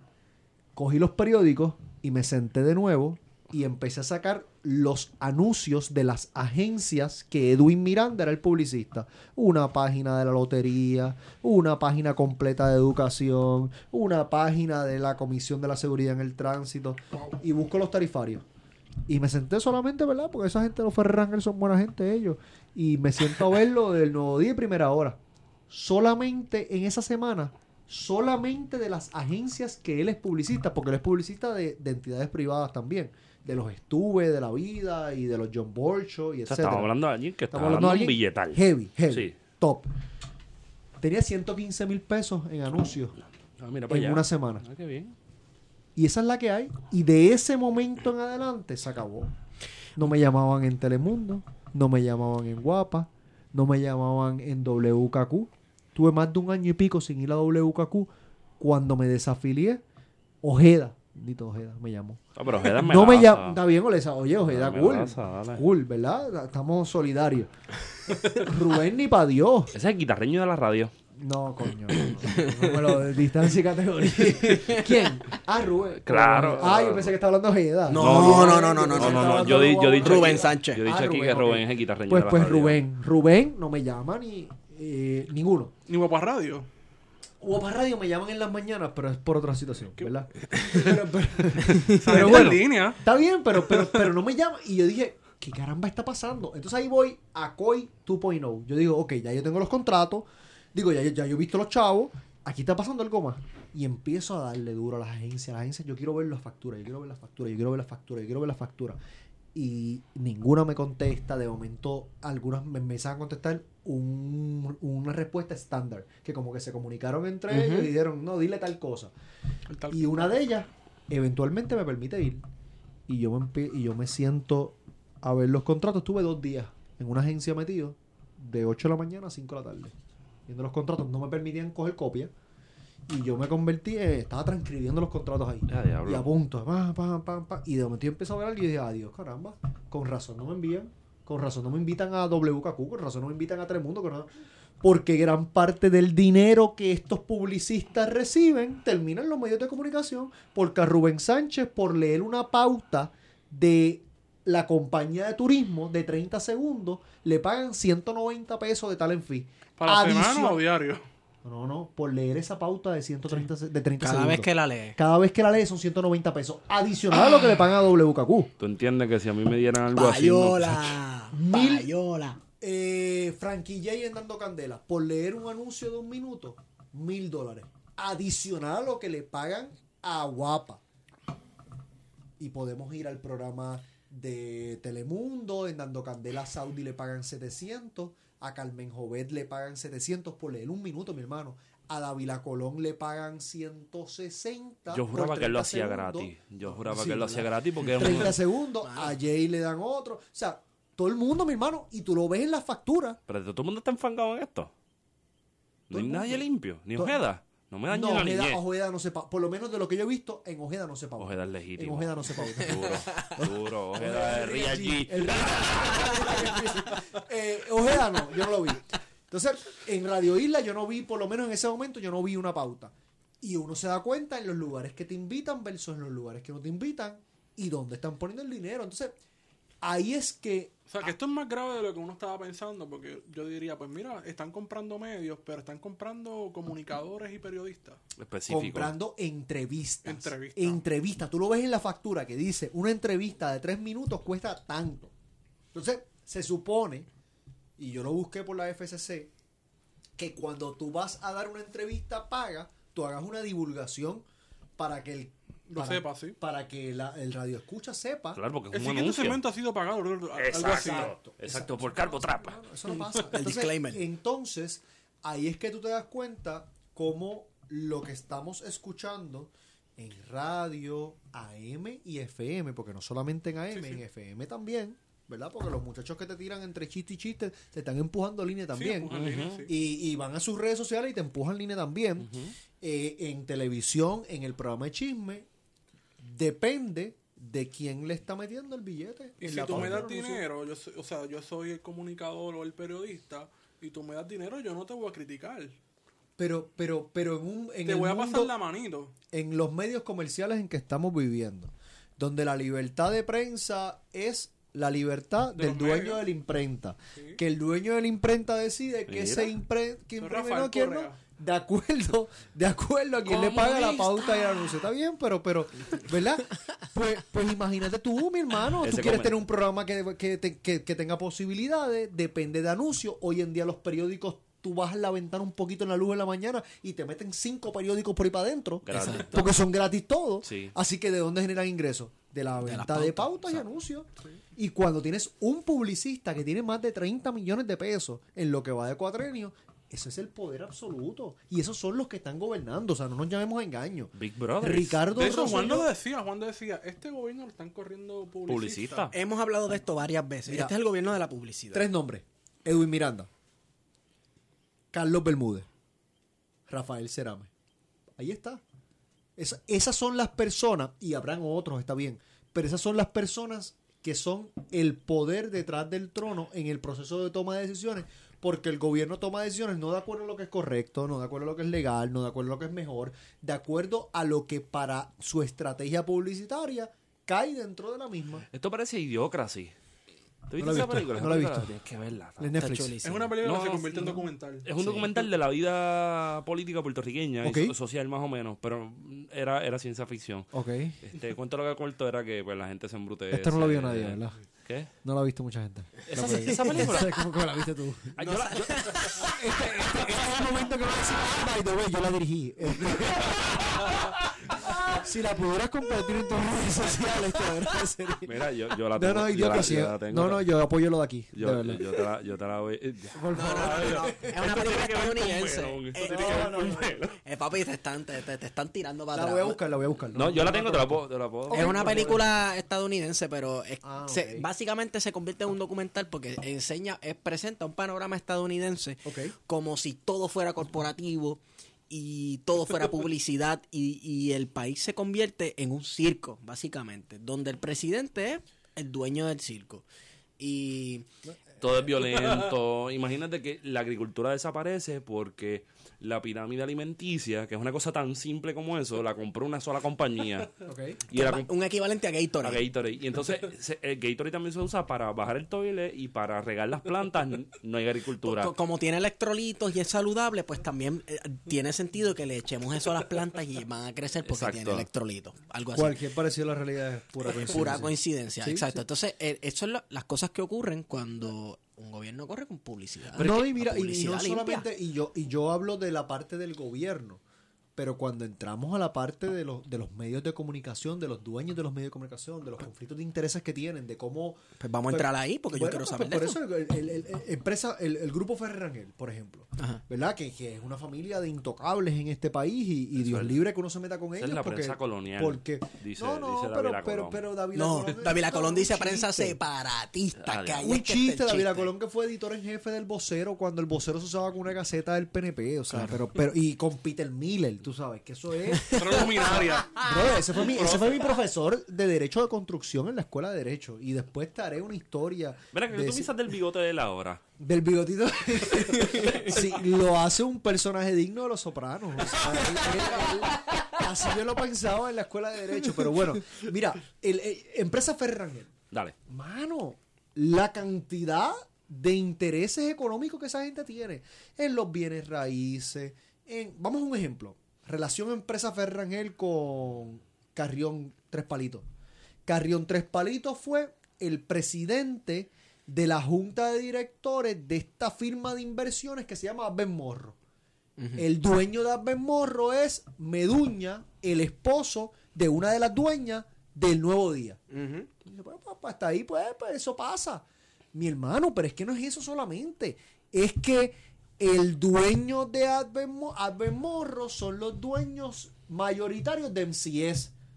Una de las aseguradoras que De la cogieron reforma, de la de la reforma, reforma, los sí, cantos ¿sabes? más grandes. Ajá. Ah, diantre, da la casualidad que la esposa de, de- de Carrión Tres Palitos era miembro de la Junta de Gobierno de ACES cuando ACES le dio el bizcocho más grande, el pedazo más grande del bizcocho de la reforma en CIES.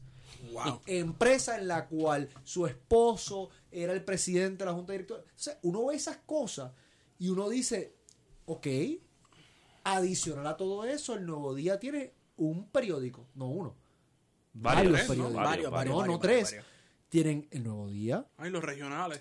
tienen Primera Hora, tienen Índice, tienen el Horizonte, tienen el Norte, que son también de ellos. Son, son regionales. Y desde ahí empujan una línea donde en ningún momento le divulgan a sus lectores en qué ocasiones pueden tener conflictos con los otros intereses de este grupo. Exacto. A manera de ejemplo, Cofina.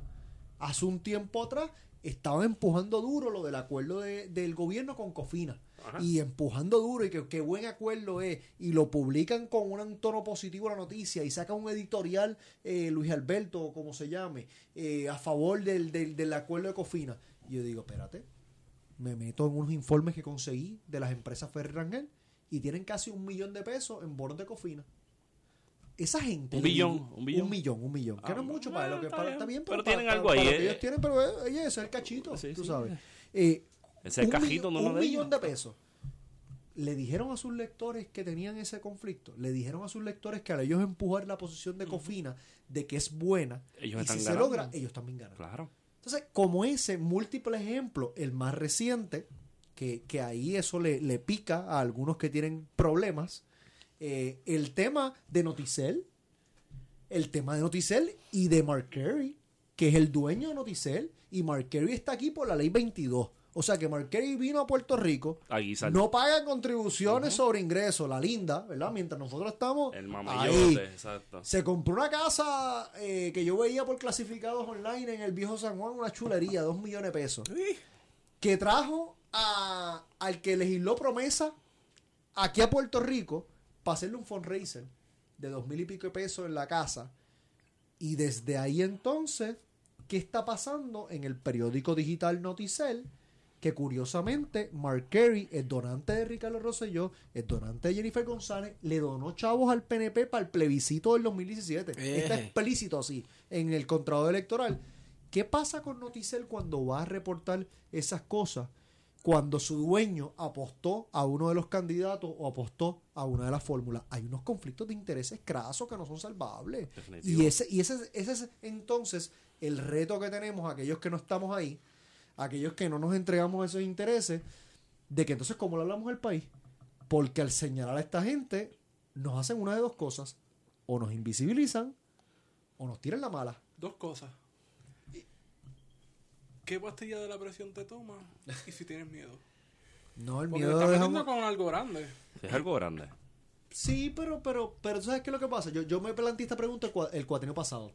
Hubo un momento cuando el tema de, lo, de los buitres y demás, que yo empecé a presentar la legislación de la, de la, de la reforma, del, del, de la moratoria y demás, que alguien me sacó me leo a un lado y me dijo, Manuel, ¿tú estás claro de lo que estás haciendo? Y yo, sí, claro, esto es lo correcto. No, no, no, no, Manuel, que si estás claro de lo que estás haciendo, estamos hablando de mucho dinero. Y en ese momento yo no sentí miedo por varias razones. Uno, porque pensaba que estaba haciendo lo correcto. Dos, porque la gente pensaba que era un loco. Eso todavía lo piensan. Pero, pero la gente pensaba que era un loco porque, porque cuando yo presenté el proyecto para la moratoria, Alejandro se rió de mí. La delegación de mayoría no estaba con esa onda. Y yo recuerdo, Roberto Prats, Roberto Prats, nos trajo un grupo, el escabildero, nos trajo un grupo de, de bonistas y yo me sentí, se los dije así, mira, yo creo en la reestructuración de la deuda, yo creo que hay que crear una moratoria y yo les voy a decir lo siguiente, ahora mismo mi opinión es minoritaria, pero yo creo que el país se está moviendo. Y yo creo que esto se está moviendo. Así que usted más vale que negocien con nosotros ahora, porque me recuerdo que era un grupo que hablaba inglés, yo, yo, yo le dije algo como que the tide is shifting, la marea está cambiando. Y eventualmente eso fue lo que pasó. Así que en principio yo estaba tranquilo porque pensaba que quizás la, esa gente no me tomaba en serio.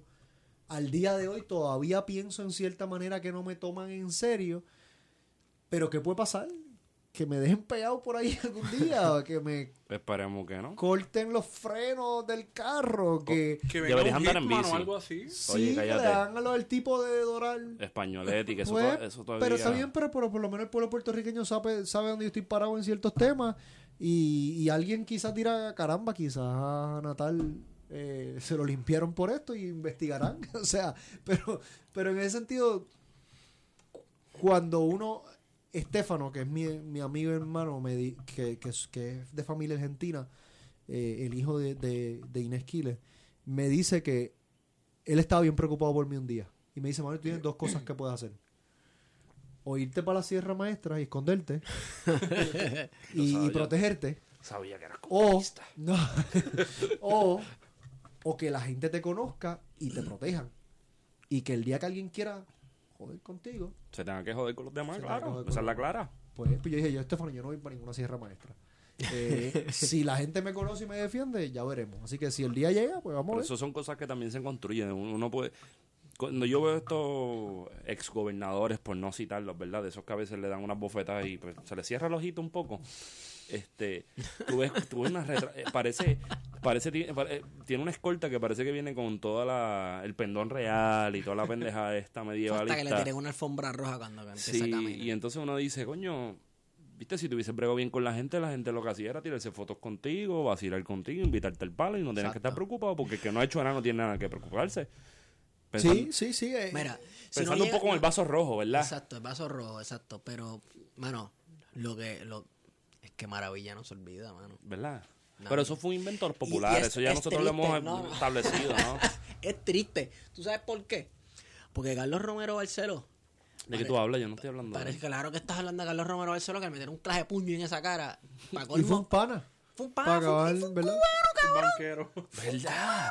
para colmo, loco. O sea, yo, yo pensaría que quien menos te va a dar un puño en esa fucking cara es un cubano de derecha. Y precisamente fue el que te la zumbó. Y la verdad, fue un metropol. que la escolta no sirvió de nada, Así, en exacto. esencia. Exacto. Eh, para, para ¿verdad? llegar al punto de que, de que no debemos ahorrarnos ese dinero, el que le conectó... Coño, qué bueno. Eso fue un Bueno, buen para gancho, citar a. Daddy Yankee, a John Kennedy le dieron con todo y escolta. Así que, Porque John Kennedy le dio la escolta, que es distinto. no sé. Anyway, a John Kennedy le dieron con todo y escolta. Si, si te toca, te tocó. ¿Me entiendes? Se gasta mucho chavo en... en- en- Contestando tu pregunta, Wario, no... Diablo, que que sea lo que sea. no fui yo por la Ah, tangente. bicho, diablo, estoy hablando mierda, ¿verdad? Sorry, chaval. Ah, pues. Mira. No, no, no. Rompimos el récord. No, No, todavía. Falta, pa- falta, pa- falta. Lo siento. ¿Qué, qué ustedes creen que va a pasar si, si nos extendemos hasta ese récord? ¿La gente ya dejó de escuchar o, o Pues, ustedes creen que todavía Esto lo están van a ahí? escuchar. La, la Lo van a escuchar. ahí todavía. Porque yo creo que hay gente que está pues, esperando, ¿verdad? Cuando le vayan a tirar el veneno a ellos o lo que sea y están sí, esperando no. su momento. Pero no hay veneno. No Pero, lo van a escuchar hasta el último no hay segundo. problema. Lo van a escuchar, créeme que lo van a escuchar. Ok. Obligado. Hay gente, como todo, hay gente que se lo va a disfrutar.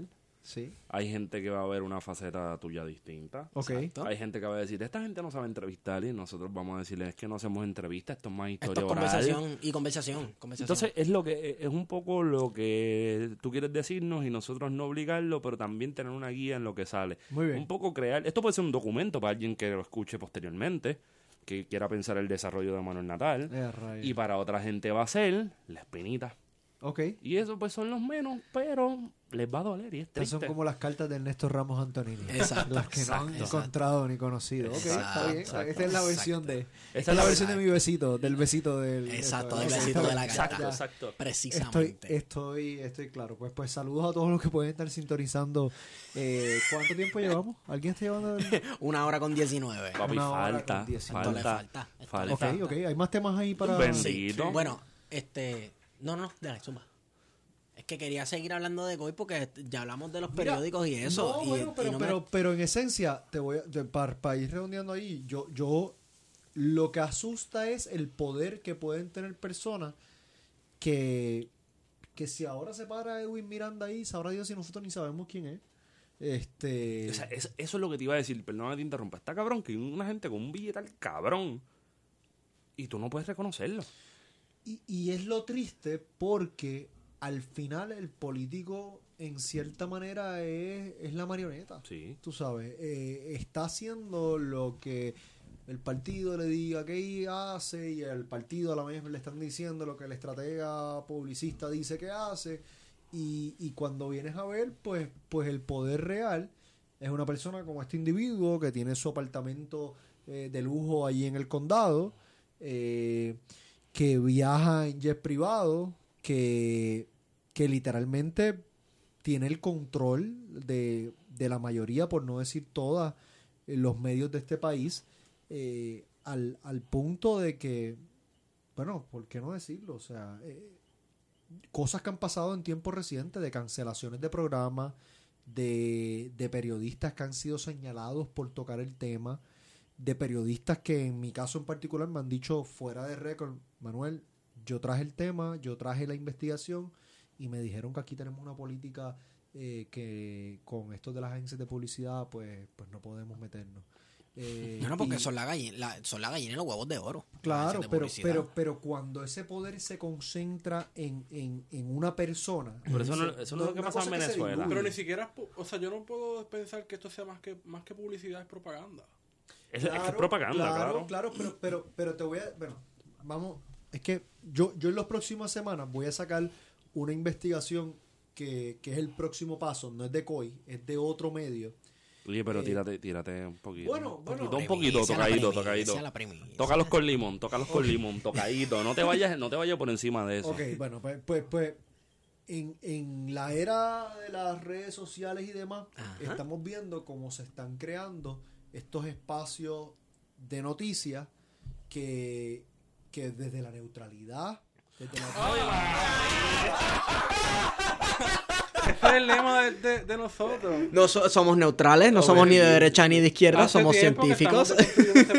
ese supuesta neutralidad, ¿Sabes qué? objetividad. ¿Sabes qué? Vete por esa línea y vamos a tener esa discusión, vamos a tener esa discusión con Bueno, calma. pero, pero, pero, pero mi punto es que desde esa apariencia están empujando una línea eh, económica, una línea de sus intereses particulares y, y man, y las personas lo consumen y las personas y las personas se lo creen Sí. y las personas creen que porque lo dice un medio a pesar de que la nota no la está firmando ningún periodista y, y dependen de sus fuentes, de según fuentes de Sí. tal cosa, según fuentes de eh, Natal, Yulín y Lúgaro se van a unir para hacer un partido. Y yo "Mire, ¿qué es esto? ¿Sabes? Yo, yo vivo con una de esas personas y no tengo esa discusión, así que imagínate. Este, Bueno, pero va- vamos, eso lo he escuchado yo. Eso, bien, se, pero- eso se pero- ha dicho, como que hay un cool, movimiento de esto y sí, otro. Pero, pero, pero, pero en plata no. Y entonces uno dice, mano, ¿qué es la que hay? Y cuando uno empieza a ver quiénes son la gente que está detrás, y te das cuenta que, brother, son los mismos players. Y entonces tú ves cosas como lo que está ocurriendo. Vamos a ver el tiempo más reciente, lo que está pasando en, en la Z con, con el programa de este Nación Z. Ah, Sí, sí, sí. sí Además sí, de sí, que es una sí. vergüenza que, que políticos convictos y derrotados le tengan un espacio. Oye, tu relación con Gary. Ninguna, brother, ninguna, ninguna. Ni con Gary, ni con Jole Colbert, ni de Castrofón. Que me, que, personajes que, que eso me envían, que me envían información, ¿verdad? Para que me envían mens- que de Castrofón, me envía para invitarme al programa de Dando Candelas, que algo así, en, en Nación Z. Y yo digo, no, mi hermano, no, porque uno no puede. Entonces, esa es la gente, o sea, esa es la gente que viene a empujarnos la línea neoliberal de la austeridad, hablando de que estamos bajo una amenaza comunista, populista, yunista, castrista eh, y todos los istas. Y son gente que tiene unos intereses económicos. Por, por supuesto, por supuesto. Y, y, y mira un, un tipo como Pavón Roca, Ajá. como Díaz Olivo, gracias, hermano. Eh, son personas que yo he estado escuchando, yo he estado escuchando el, el bocadillo, como se llama, el programa de Pavón Roca y Díaz Olivo, y escucho a uno de ellos hablar de un tema que yo sé porque me lo ha dicho una de las personas que ellos lo contrataron para asesorar en ese tema. Y el hombre se para en ese micrófono y dice, yo no sé, yo me sospecho que ahí lo que está pasando puede ser esto. Y, uno, y va y defiende la posición del cliente, que yo sé que es su cliente, que le está claro. pagando, y no le dice a su radio escucha que está haciendo eso. Y esa gente crea opinión pública, esa gente ayuda a formar el pensamiento de las personas. Y eso es lo que nos lleva a darnos cuenta que estamos dando una batalla súper desigual. No, y, y, y yo no sé si tuve que salir un momento, so, no sé si llegamos hasta ahí, pero Sí, sí, pero a dónde fuiste. yo fui a buscar más cerveza. Ah, ok. Está bien. O sea, no, no venga con esa. coño. Está bien. Mira, este. Y lo que sí- el meme de Yulina así. ¡ah! Ella anticipó que eso iba a ser un meme. Ella lo O sea, dijo, sí, lo sí, dijo, la entrevista. sí, por lo menos lo Qué dijo. bueno que lo reconoció. De hecho, es muy bueno ese meme. Mira, Está cabrón. lo que está bien cabrón, es la verdad. Mira, lo que a mí me, me resulta interesante todo esto es que necesitas ir al cómo- baño, Natal. No, tranquilo. Yo vine listo para esto. El hombre de la vejiga de bola de fútbol. Sí, Una funda de cuero por vejiga. Mira, este. Hablamos de, de cómo los penepos están ahora diciendo que están siendo perseguidos y que la Ah, por prensa no le deja el espacio de tener. Sí, no lo hemos dicho. ¿Tú eres uno de los opresores? Mira, El 1%, Sí, eres del Dávila 1% que Colón, oprime. Dávila Colón, Dávila ¿verdad? Colón. Que- que Bueno, casi pasa- todo ese corillo. Está bien, pero, pero Dávila Colón, que fue editor del vocero. Ajá. Eh, Un medio objetivo, neutral. ¿Verdad? Ni de izquierda ni de derecha. Científico, Eh, totalmente. Que en su programa tiene dentro de los panel, de panelistas a personas como Peter Miller, que fue el presidente del vocero, ¿verdad? Eh, a personas como Vale. Charlie Rodríguez y Valerie Rodríguez Erazo, Bendición, papi. que son ¿Qué, mi tú- hermano, qué- qué tú piensas de eso? Pedirle la bendición al aire. Eso es como hasta una falta de respeto para la gente que lo oye, ¿no? que son, que, que ese es el primer problema, que hay gente oyéndolo. Exacto. Incluyendo Yo lo oigo. nosotros en yo lo oigo. Yo No, lo yo lo escucho. oigo. Ay, yo lo oigo, yo me Y, entretengo. y que esas personas se paren allí y con, y con seriedad digan que están siendo perseguidos. Eso está cabrón. No hay otra forma de ponerlo, mi hermano. No, es la verdad. No hay otra forma de ponerlo. Entonces, eh, esas personas, claro, le están apelando a una audiencia. Y hay personas que entonces van y repiten eso y van en las redes sociales y yo estoy seguro que ustedes los tienen, a los que los tengan, yo los, los bloqueo a algunos y a otros los muteo. Ay, yo los dejo entretenidos. No, yo no, yo no. Yo tengo, yo tengo una persona, brother, que yo me busqué en mi lista de blog, lo tengo bloqueado 18 veces. ¿Qué? Un tipo que se llama John Ortiz Nazario. Ah, este Yauco, yo lo conozco. el Master Troll. Sin mentirte, yo tengo cerca de 18 cuentas en mi listado de blog de variaciones de John Ortiz Nazario bloqueado. y de momento yo veo a este tipo escribiéndome. Y yo, pero es que yo te bloqueé hace dos semanas, mi hermano. Ah, no, no, es que Mira. es John Ortiz 51. Es John Ortiz 29. Ese es el es tipo, de John la, Ortiz- es el tipo de la foto jara esa. Sí, que- sí. Sí, porque esa es otra. sí, la característica sí, es la foto, sí, que es como un selfie incómodo con algo detrás que no Ese tiene mismo, sentido. ese mismo, No, siempre- Con sus veintipico de cuentas. Tiene un montón de cuentas. Pues, sí. pues el Lo hombre. conozco por eso. Y repiten lo que su fuente de información, Dávila Colón, le dice. Y Dávila Colón a las 5 de la tarde, esos primeros 15 minutos, dice Sí. básicamente toda Él la baja la línea. para... Él baja la línea. Y tú te das cuenta también que además de David a Colón, hay una serie. Vamos, hay una serie de chats. Y yo conozco una persona que milita dentro del PNP, que está bien cercano a todo eso. Y estoy por preguntarle, porque yo sé que hay una serie de chats donde bajan la línea y palabra por palabra le dicen a todo el mundo lo que tiene que repetir en redes sociales. ¿Por qué? Porque cada vez que sale una, not- una noticia de cualquier cosa, tú los ves a todos Mira, usando la, la misma, misma línea. línea, el Yo no, mismo- yo no- yo no tiré Cabrón, esto. las mismas palabras y todo. Sí. Copy paste. eso, Esteban, Sí. yo no tiré esto, pero creo que se lo envié a ustedes. Yo estoy en un chat con Mario Ramos, que es Espérate, ¿tú, historiador tú estás en un chat PNP. o en un chat? Porque me No, no, preocupó es eso. un chat de, de, de Twitter. Entonces, donde él nos envía eh, Ah, tú me contaste eso. no, no, eh, la columna que él hace en el vocero. Y esa, en ese chat está... Te van a sacar, sabes que te van a sacar para el carajo cuando escuches Sí, sí, esto. me va a Ok. sacar. Saludito a María Ramos, que es el único este- Es historiador colega, estudia estadista. conmigo, toma clases conmigo en la UPI.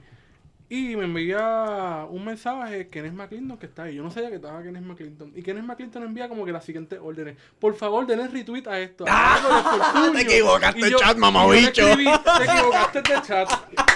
Qué tipo bruto. Y que lo vio. Esa es la prueba. y no Esa es la prueba. Esa es la prueba. Oye, ¿y Kenneth estará bien después de que recibió la señal de, de presidencial? que él pensó que eso era parte de la estadidad, una mierda así. ¡Nos incluyeron en la señal! La estabilidad está más cerca que nunca. Yo me lo imaginé, yo me lo imaginé en calzoncillo, en medias, peleando con, con, su, con las ¿Tú te emociones. acuerdas cuando Tom Cruise fue a los programas de ópera que se, se ajustó y comenzó a brincar en el sofá? Esa Así mismito eso yo me lo mismo, eso imagino. mismo, eso mismo, eso mismo, eso mismo. Increíble. Sí.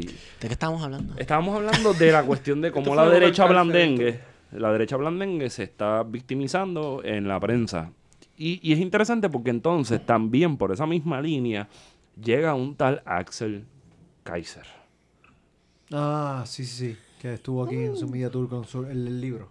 El del libro. Sí, el del libro. sí, sí, sí. Que de hecho me dijeron que en la segunda edición, en el, en el book cover, van a poner la cara tuya. Eh, populismo. Yo en verdad no le hice mucho Hay un caso, capítulo pero- de Puerto pero- Rico y, si- y habla, pues menciona a Natal, Julie. Estás jodiendo. ¿Estás en serio? No, no, no. Yo pensé que tú estabas en serio, no le hice cabrón. mucho caso porque vi lo que era. Que iba a ir a Dávila Colón, creo que estuvo en Quique Estuvo en Cruz, este, Lo normal, que que Cruz y Dávila Colón. Por eso, pues, pues, pues. Oye, ni siquiera. Guapa Radio. Guapa Radio tiene dignidad. Eh, eh, bueno. Pero por no ahí va la línea. Lo que, lo que estabas mencionando hace cinco minutos. Vienen y traen este tipo. Nada se da en el vacío. Traen este tipo a hablar de populismo. A mí se me hace difícil hablar del término populismo con una definición clara. Y probablemente cada 15 personas hay una definición distinta en Puerto Rico. Y hay gente que ni siquiera tiene idea de qué diablos es el populismo. Mano, y ¿tú hay tal cosa pasa? como populismo de derecha Sí, también. o es sea, que, ob- obviamente. ¿Tú sabes qué es lo que pasa? Que es que populismo podemos traer el hecho de, eh, ejemplos de derecha y ejemplos de izquierda y el populismo se puede ir atrás hasta los tiempos de Roma. Me voy en el viaje. Diablo, hasta los tiempos en Roma brother, había que atrás, populismo. brother. ¿Cómo tú? Ok, ellos me tripean porque yo siempre me voy bien atrás en el tiempo. Eh, Tú eres el psicoanalista de la historia. Julio César. Dicen. Sanabria o No, no. no, Julio César. Oye, coño, el de verdad. El de verdad. No el truquero. Tú sabes que dicen, se disputa. Que conste que lo dijo Wario, no yo, no me radiquen otra querella, por favor. ay, ay, ay. Este, que no el, hemos llegado ahí todavía. No, pero eso con calma. Tenemos tiempo, muchachos. el populismo de Julio César, para mí, yacía en que supuestamente él fue el primer emperador, pero no en nombre. Sin embargo, la gente lo veía en la calle, la, la, la plebe, y le decía, Ave César, Ave Imperator. Él no decía, no, no, no. Digo, él no decía, sí, sí, yo soy emperador, pero tampoco decía, no me digas eso, yo no soy emperador. Y la pregunta que te tengo que hacer sobre Le- él eso. es un discurso, él tenía un discurso populista para la plebe romana porque a la plebe romana le gustaba este, esta visión del hombre fuerte, remontándose en los tiempos de antes de la República, de los reyes de Roma, cuando estaba este hombre macho hecho y derecho al cargo del reino romano y que los defendía. Esto no nota el calce dentro. de- Sí, cabrón. Esto es una nota que sí. se, por eso es que me la montan. Sí, porque para mí, de, antes, o sea, como historiador de- latinoamericano, de, de 1492 para atrás no hay nada. ¿Entiendes? Entonces tú me llevas para allá abajo y es como que. Papi, para mí, antes de 1492 es todo. Sí. Eh, Pero hablando hay populismo hay populismo Rico- monarquista, hay populismo republicano, hay populismo de derecha, de izquierda, hay todo tipo de Hay populismo. populismo muñozista. Wink, populismo muñozista, sin ofender a personas aquí. Pero, pero, pero déjame específicamente, yo he escuchado en, en personalidades de estas que, que buscan en cierta manera influenciar en las redes sociales y demás. Los influencers. Sí, bueno, pero, pero ¿saben? los ñemos estos que, que, que con influencers que no influencian ni a- en su casa, eh, pero que, que están buscando plantar la idea de que en, en los grupos progresistas, si queremos llamarlo de alguna forma en el país, que lo que se promueve es un populismo. O sea, he, visto eso por lo menos en tiempos recientes. reciente. de- Eso es lo que está es diciendo Es él, ¿no? reciente. Sí, pero, pero, pero él pues, pues, pues vino y whatever. Pero, pero estoy hablando de, de personas como. David es que- Colón siempre está mencionando este asunto de que... No mencione el nombre, es que no sé por dónde vas. los nombres, pero, No, pero sabes que te sabes de las personas que estamos hablando. Eso nosotros le llamamos la derecha blandengue, Manolo. Ok, ok, bueno, pues, pe- pero no solamente en la derecha blandengue, sino también estos, algunos pseudo periodistas, tuiteros y otros ex líderes estudiantiles que ahora son otra cosa, que entonces están con esa cuestión de populismo, populismo, de que cualquier cosa que, que viene de, puede decir alguno de nosotros, eh, que, que con quien ellos no necesariamente se identifican, eh, es populismo. Y, y yo creo que, que, que es una vara que se aplica de una forma a una gente y no necesariamente Claro. a otra. Eso es todo Claro, lo que... cuando el, el, el, el Tú caso tenías de esa línea y el manga, Wario. populismo de derecha más brutal que podemos ver es el caso de Donald Trump en Estados Unidos. Si eso no es populismo. Bueno, el caso en Puerto Rico, pues, pero Rosselló. Exacto, en los Un 90. populismo de Sí, derecha, un populismo, populismo. Que, que, que creó un estado represivo, que rajó melones, pero que a la vez... Pero Rajo Melones, Oye, o sea, ¿y sabes Melones qué? hablando de cabeza, ¿no? ¿Sabes Porque Manuel Natal era bien chiquitito para ese tiempo. ¿Sabes qué es lo interesante? ¡Wow! Trumps. ¿Sabes qué es lo no tiene efecto especial, acuérdate cuando vayas a editar Polo. Sí, se la tiró, se la tiró. Mira, ¿sabes qué es lo interesante? O sea, yo tuve que pedir perdón por esto, por un tuit de hace como cinco años. Que hay una relación entre Pedro Rosselló y Fujimori. ¿Tú ¿Ah, sí? Ah, mira. No, no lleves... Es que tú eres un cabrón, la estás Teorías llevando de con- conspiración. Quien le corrió la campaña a Pedro Rosselló Ajá. Fue quien le corrió la campaña a Fujimori. ¿O sí? Sí, ¿O sí? sí, eso ¿Ah, es sí? Esas son cosas que se saben por lo, por lo bajo. It is Y- known, it is known. y- y No, yo no- No, Fujimori. eso nunca. Y Fujimori era populista, vamos. Y a Fujimori le pusieron una orden de golpe. ¿verdad? ¿no? Sí, le están volvieron a- retirando. sí, sí. Le están retirando el. ¿Qué? Perdón. El indulto no era. indulto. Indulto. Pero Wow. es interesante en la medida que Y somos son discursos latinoamericanos que y la están aplicando a Puerto acá. Rico, eso es lo que iba a decir. pero es que dame un, dame un break. Si esta semana tú no te sentiste latinoamericano, es porque estás viviendo debajo de una piedra. Sí. ¿A qué me refiero? A que vamos a invadir sé- a yo- Venezuela vamos la a semana invadir que a viene. Venezuela. Vamos a invadir a Venezuela. Desde Ponce. Y, y no Cierto. solamente eso. y Desde no todos los solamente eso. O sea, lo saco por redes sociales y hablo de eso, por ahí, como si nada. Fíjate. Este y- pa'l carajo. Y esto yo lo voy a guardar para el episodio, pero lo repetimos, que se joda, no importa. Yo creo que no existe un golpe de Estado en Latinoamérica.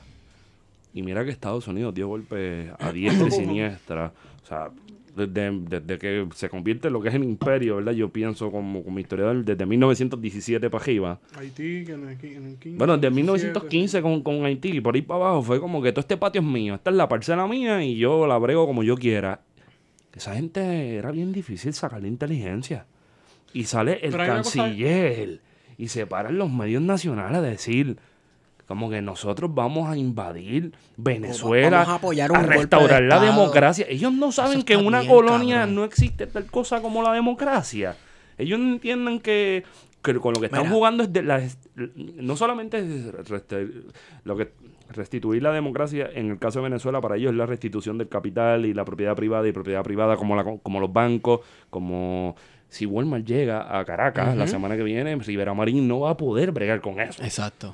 porque eso es lo que ellos quieren Tú te imaginas, bueno, porque entonces yo no he visto una constitución socialista en Venezuela si alguien la que la tiene la- constitución nos dice el país se va a organizar con este sistema económico, el cual es modelado bajo los preceptos de Carlos Marx y qué sé yo. Eso no lo dice ahí. No. Eso no lo dice. Yo creo que una de las grandes enmiendas que se hicieron en esa época era la de incluir a los indígenas como ciudadanos, que no existía. Cosa con que, que, mira, cuando se incluye a los indígenas en los proyectos nacionales, parece siempre explota un peo, porque en Bolivia pasó lo mismo. Y Ay, yo tengo entendido que a Evo Morales le explotaron muchos peos con esta cuestión de que él comenzó a hacer muchos proyectos indigenistas porque, puñeta, vamos. Lati- Latinoamérica no es la- los blanquitos de Argentina con, con nariz aguilucha. Bueno, en había un solamente. presidente que era un gringo.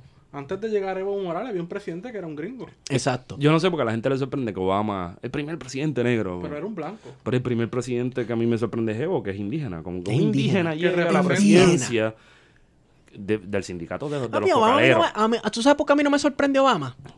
Eric Williams, mamá, bicho. Eric Williams. Coño, Eric ¿verdad? Williams. Eric Williams.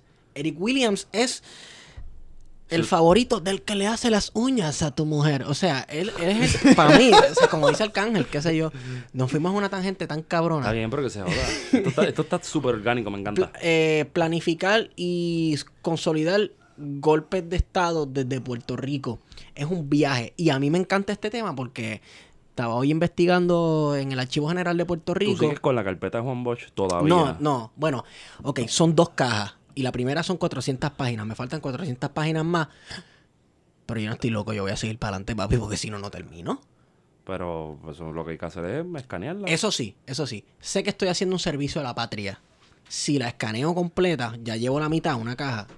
Y la riego por internet porque eso es propiedad pública. Sí, sí. Hay que hacerlo. hay que lo, voy a hacer. Incluso también las referencias.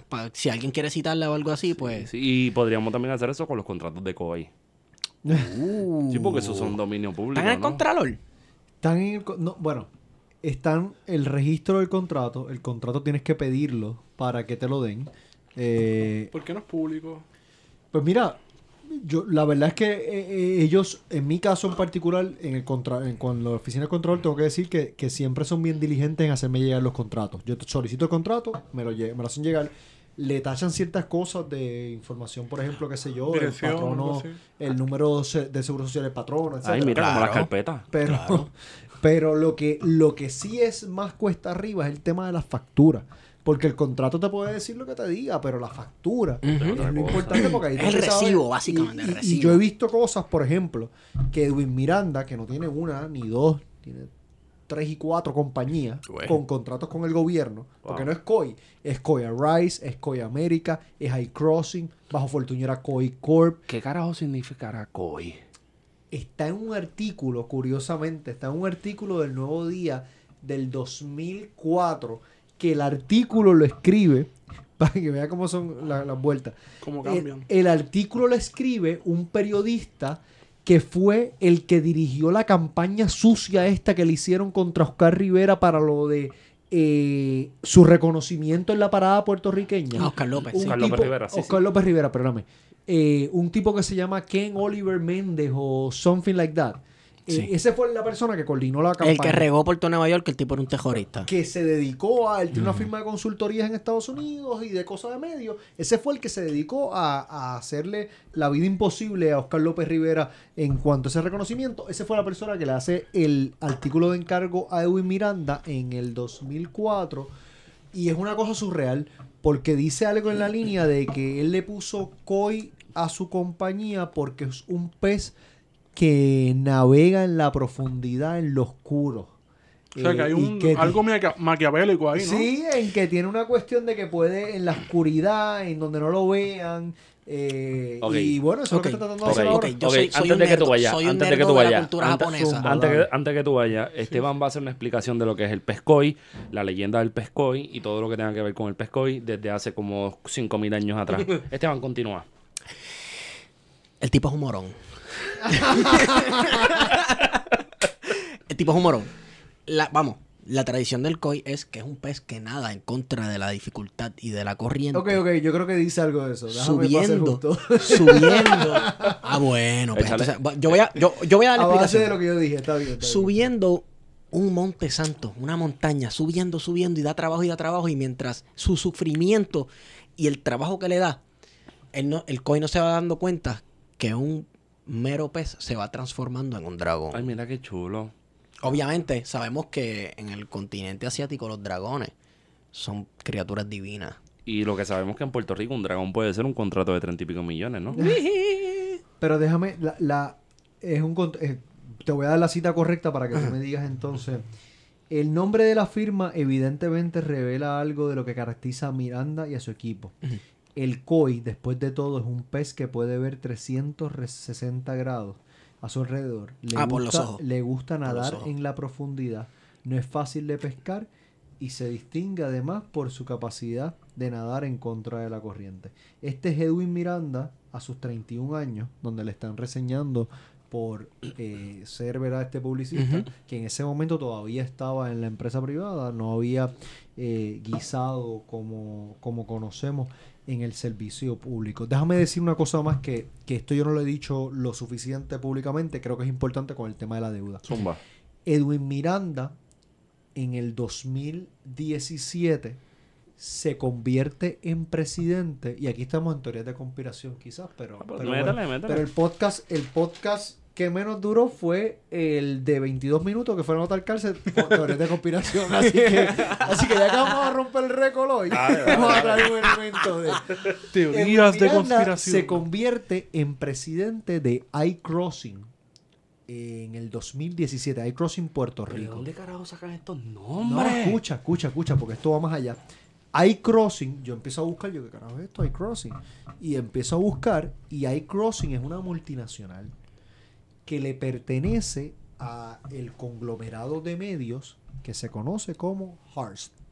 Hearst son dueños de revistas, son dueños de periódicos eh, a nivel eh, de todos los Estados Unidos, son dueños de canales de televisión locales. Porque esta gente ya está en otro nivel. Esta gente sabe que el ciudadano promedio confía más en su noticiero local que en el noticiero nacional. Así que han comprado un montón de canales locales, porque ahí es la fuente de información. Pero esa gente no solamente son dueños de todas esas cosas que estoy diciendo, son dueños también de una agencia acreditadora. Son dueños de Fitch. No, Oh. Ave María, pues sí. eh. Entonces, pero mira, mira en el caso porque cosa ¿Cómo curiosa. termina loco sabiendo todas estas cosas? Manuel, Manuel, pregunta que tengo que hacer. ¿De qué color son las paredes de tu cuarto? ¿De qué color son Sí, las? las paredes de tu cuarto. Blancas. Sí, y no has empezado a escribirla, no tienes mapa con hilito, Día los número, periódicos. día número 600, No, 1572. no, no, no. Estoy Pero, escuchando pero voces. brother, mira, escúchame esto, a ver, que, a ver si, si yo Sí, estoy sí. loco. No, no. Puerto Rico está en un proceso de posible reestructuración de su deuda, que se da en gran parte toda la crisis de la deuda porque esas casas acreditadoras nos degradaron el crédito, nos cerraron el acceso al mercado de bonos tradicionales y de momento estamos aquí que nos toca bailar con la más fea porque no sabemos qué vamos a hacer, no tenemos chavo, eh, no tenemos pasar, coger prestado y, y se trancó el bolo. Y de momento llega el publicista del gobernador recién electo, que es el que le va a tocar bregar con todo este meollo. Lo contratan a presidir la firma de publicidad que da la casualidad que le pertenece al mismo conglomerado que es dueño de la casa acreditadora que nos pasó por la piedra. El ¿Ustedes cabro, no ven el algo- cabro velando las lechugas. ¿Ustedes no ven algo Claro. raro Eso, ahí? Eso, me- eso es Cuca Gómez. Adicional a lo que está pasando con la Junta de Control Fiscal, con, con las personas que están ahí sentadas, que fueron antes Caco, presidente del sí. banco, Caco González, Caco García, José González, etcétera.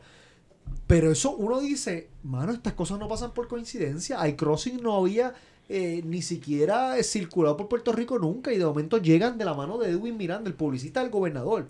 ¿Qué está pasando aquí? Eh, y- Eso es lo que pasa debajo del radar de- dentro de todos estos escándalos que, que suceden, porque por ejemplo, pensando maquiavélicamente, yo creo que todas las semanas ellos sacrifican a algún, algún personaje. Esta semana vamos a sacrificar a tal persona, que sea algún escándalo de corrupción y que se joda. Pero, Pero, pero, debajo del radar están pasando tantas cosas como esta. Claro. y que no Curioso. las vemos. O sea, si no investigamos, no sabemos qué está pasando. ahí. Guario, curioso. A Keller nunca la van a sacrificar.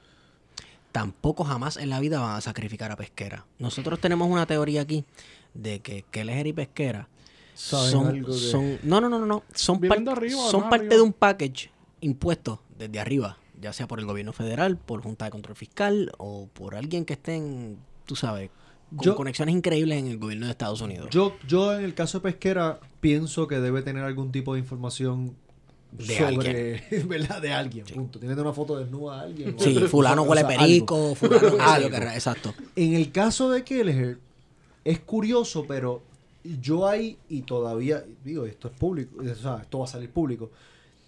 Yo creo que hay algo interesante en cuanto a Kelleher Elías Sánchez. Y, Oh. y- y te voy a decir por Siempre qué. sale el nombre de Elías Sánchez. Siempre. Hasta en la canción. ¿Tú te acuerdas cuando, cuando a Kelleher se le trancó el bolo en las vistas públicas de su confirmación por el tema de la equidad? Yep. Porque ella no dio una, una respuesta concreta de que tenía que decir allí que estaba en contra de la equidad, de la, de la perspectiva de género. De perspectiva de Ajá, género, exacto. exacto. ¿Quién fue allí a buscar los votos y a resolver la cosa? Elías Sánchez. ¿Y por qué Elías Sánchez, que en ese momento era el representante del gobernador ante la Junta de Control Fiscal, hubiese ido al Senado de Puerto Rico a buscar los votos de la que iba a ser confirmada la Secretaría de Educación? Y pasaron otras cosas más que, que- que después las discutiremos. Que, ah, cuan- voy a decir una más. Cuando el tema del cierre de las escuelas, el primer cierre, en el 2007, verano, eh, verano del 2017, el que sacó el pescuezo allá a decirle, los, los legisladores tienen que ponerse para su número porque hay que cerrar la escuela, fue Elías Sánchez.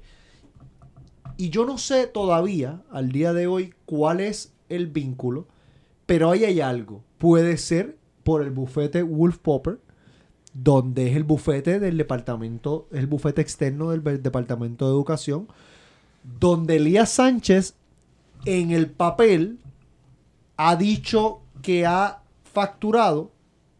En la práctica, la información que yo tengo es que Elías Sánchez, además de hacerle trabajo a Wolf Popper, también es socio de Wolf Popper. Y así ha sido presentado en distintos lugares. Él ha negado eso. Sabrá Dios si ahora me radican otra querella por decir esto.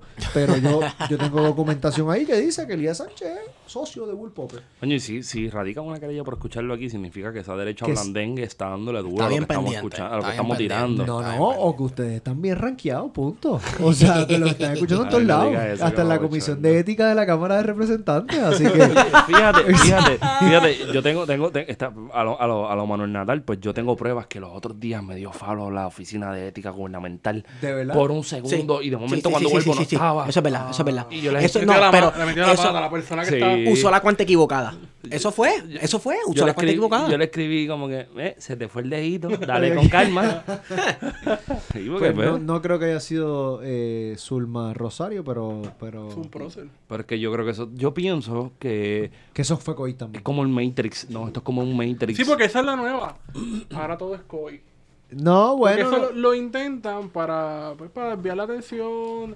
Como que tú estás con una histeria, eh, eres un histérico. Puede ser, pues, me- me- sí, sí. O sea, he visto esa razón. narrativa por ahí. Lo, lo he visto, lo he visto y no le he hecho caso. Lo muté.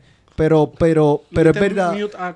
No, no, lo vi, lo vi lo que me dijiste, lo que estás diciendo, y pero es que están en todos lados, o sea, yo, yo no, Sí, sí. no quiero, ¿verdad?, decir algunas otras cosas que no debería, pero de gente que me lo dice que en tiempos recientes estas personas han intervenido directamente a, a buscar cambiar X o Y cosas y, y, y da miedo el poder que se ha concentrado en un grupo tan pequeño y, y- y- y en la próxima semana eh, yo espero poder sacar a relucir otros nombres que, que van a explicar muchas cosas también de lo que pasa en Radio FM, de lo que pasa eh, en otros lugares.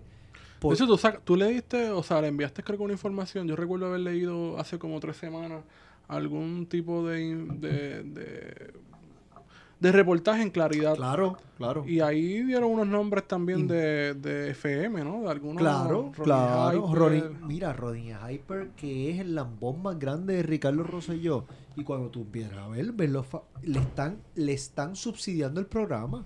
Yo estaba viendo las facturas y veo unas pautas en Magic. Y yo digo, Magic. Eso ¿quién no lo escucha Magic, nadie. brother? Nadie escucha Magic. O sea, yo, ¿por qué Yo lo escucho. Sí. Pues No, yo ¿qué, dije, qué, pues, qué, qué, qué, qué? Pues Yo- yo dije, mano, pero ¿qué es esto? Se están pautando en una emisora que nadie escucha. Pues está bien. De Esa, momento esa es la de los paris de veo- cuarto año de los 80, que de- sí que de momento se tira gran... que, que dicen algo de como que no, de la emisora donde no te gritamos, te hablamos. Era una cosa así, carajo o sea. es eso? Pero, anyways. Con el positivismo pendejo de. Pues, ok. Pues Ronnie the Hyper tiene un programa allí. Sí. Ese fue que votaron de la X, que después dijo que era estadista. Sí, sí. Estadista que, se, que está en su foto, tú lo buscas en el internet, está trepado en las caravanas de Beatriz Rosselló y de Ricardo Rosselló. Como Tito el Bambino. Como, como Tito el Bambino, Dios lo bendiga. Eh, y entonces, en ese sentido, the Hyper le están metiendo pautas y pautas y pautas. Y a la vez entonces lo ponen de portavoces de campaña. Y tú lo ves ahí documentado.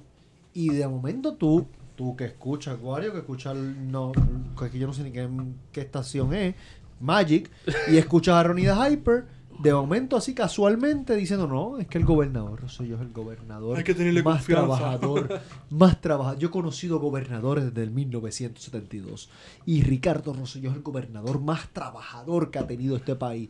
Y uno La escucha pauta. eso y uno dice, coño, pues puede ser verdad. Pero no sabe que ese tipo le están dando chavos por todos lados para que en su programa de radio, directa e indirectamente, haga lo que está haciendo. Mira, yo no, yo fíjate, yo creo que yo no tengo problema con que alguien reciba dinero. por- vamos, se tiene que buscar el peso. Mi problema es con la deshon- La cuando son deshonestidad. Deshonestidad. Cuando punto, son deshonestos punto. intelectualmente. Y eso es lo que pasa. Que te quieres vender como una persona que eres objetiva, neutral, apolítica. Ujú. Pero cuando te vamos a buscar el récord, pues en efecto tienes una. El una récord está más que claro. Eso es así. Eso es así. Entonces, ¿cómo lo cambiamos? ¿Qué qué? ¿Cómo lo cambiamos? Lo que estás haciendo. Ese fue la la peña.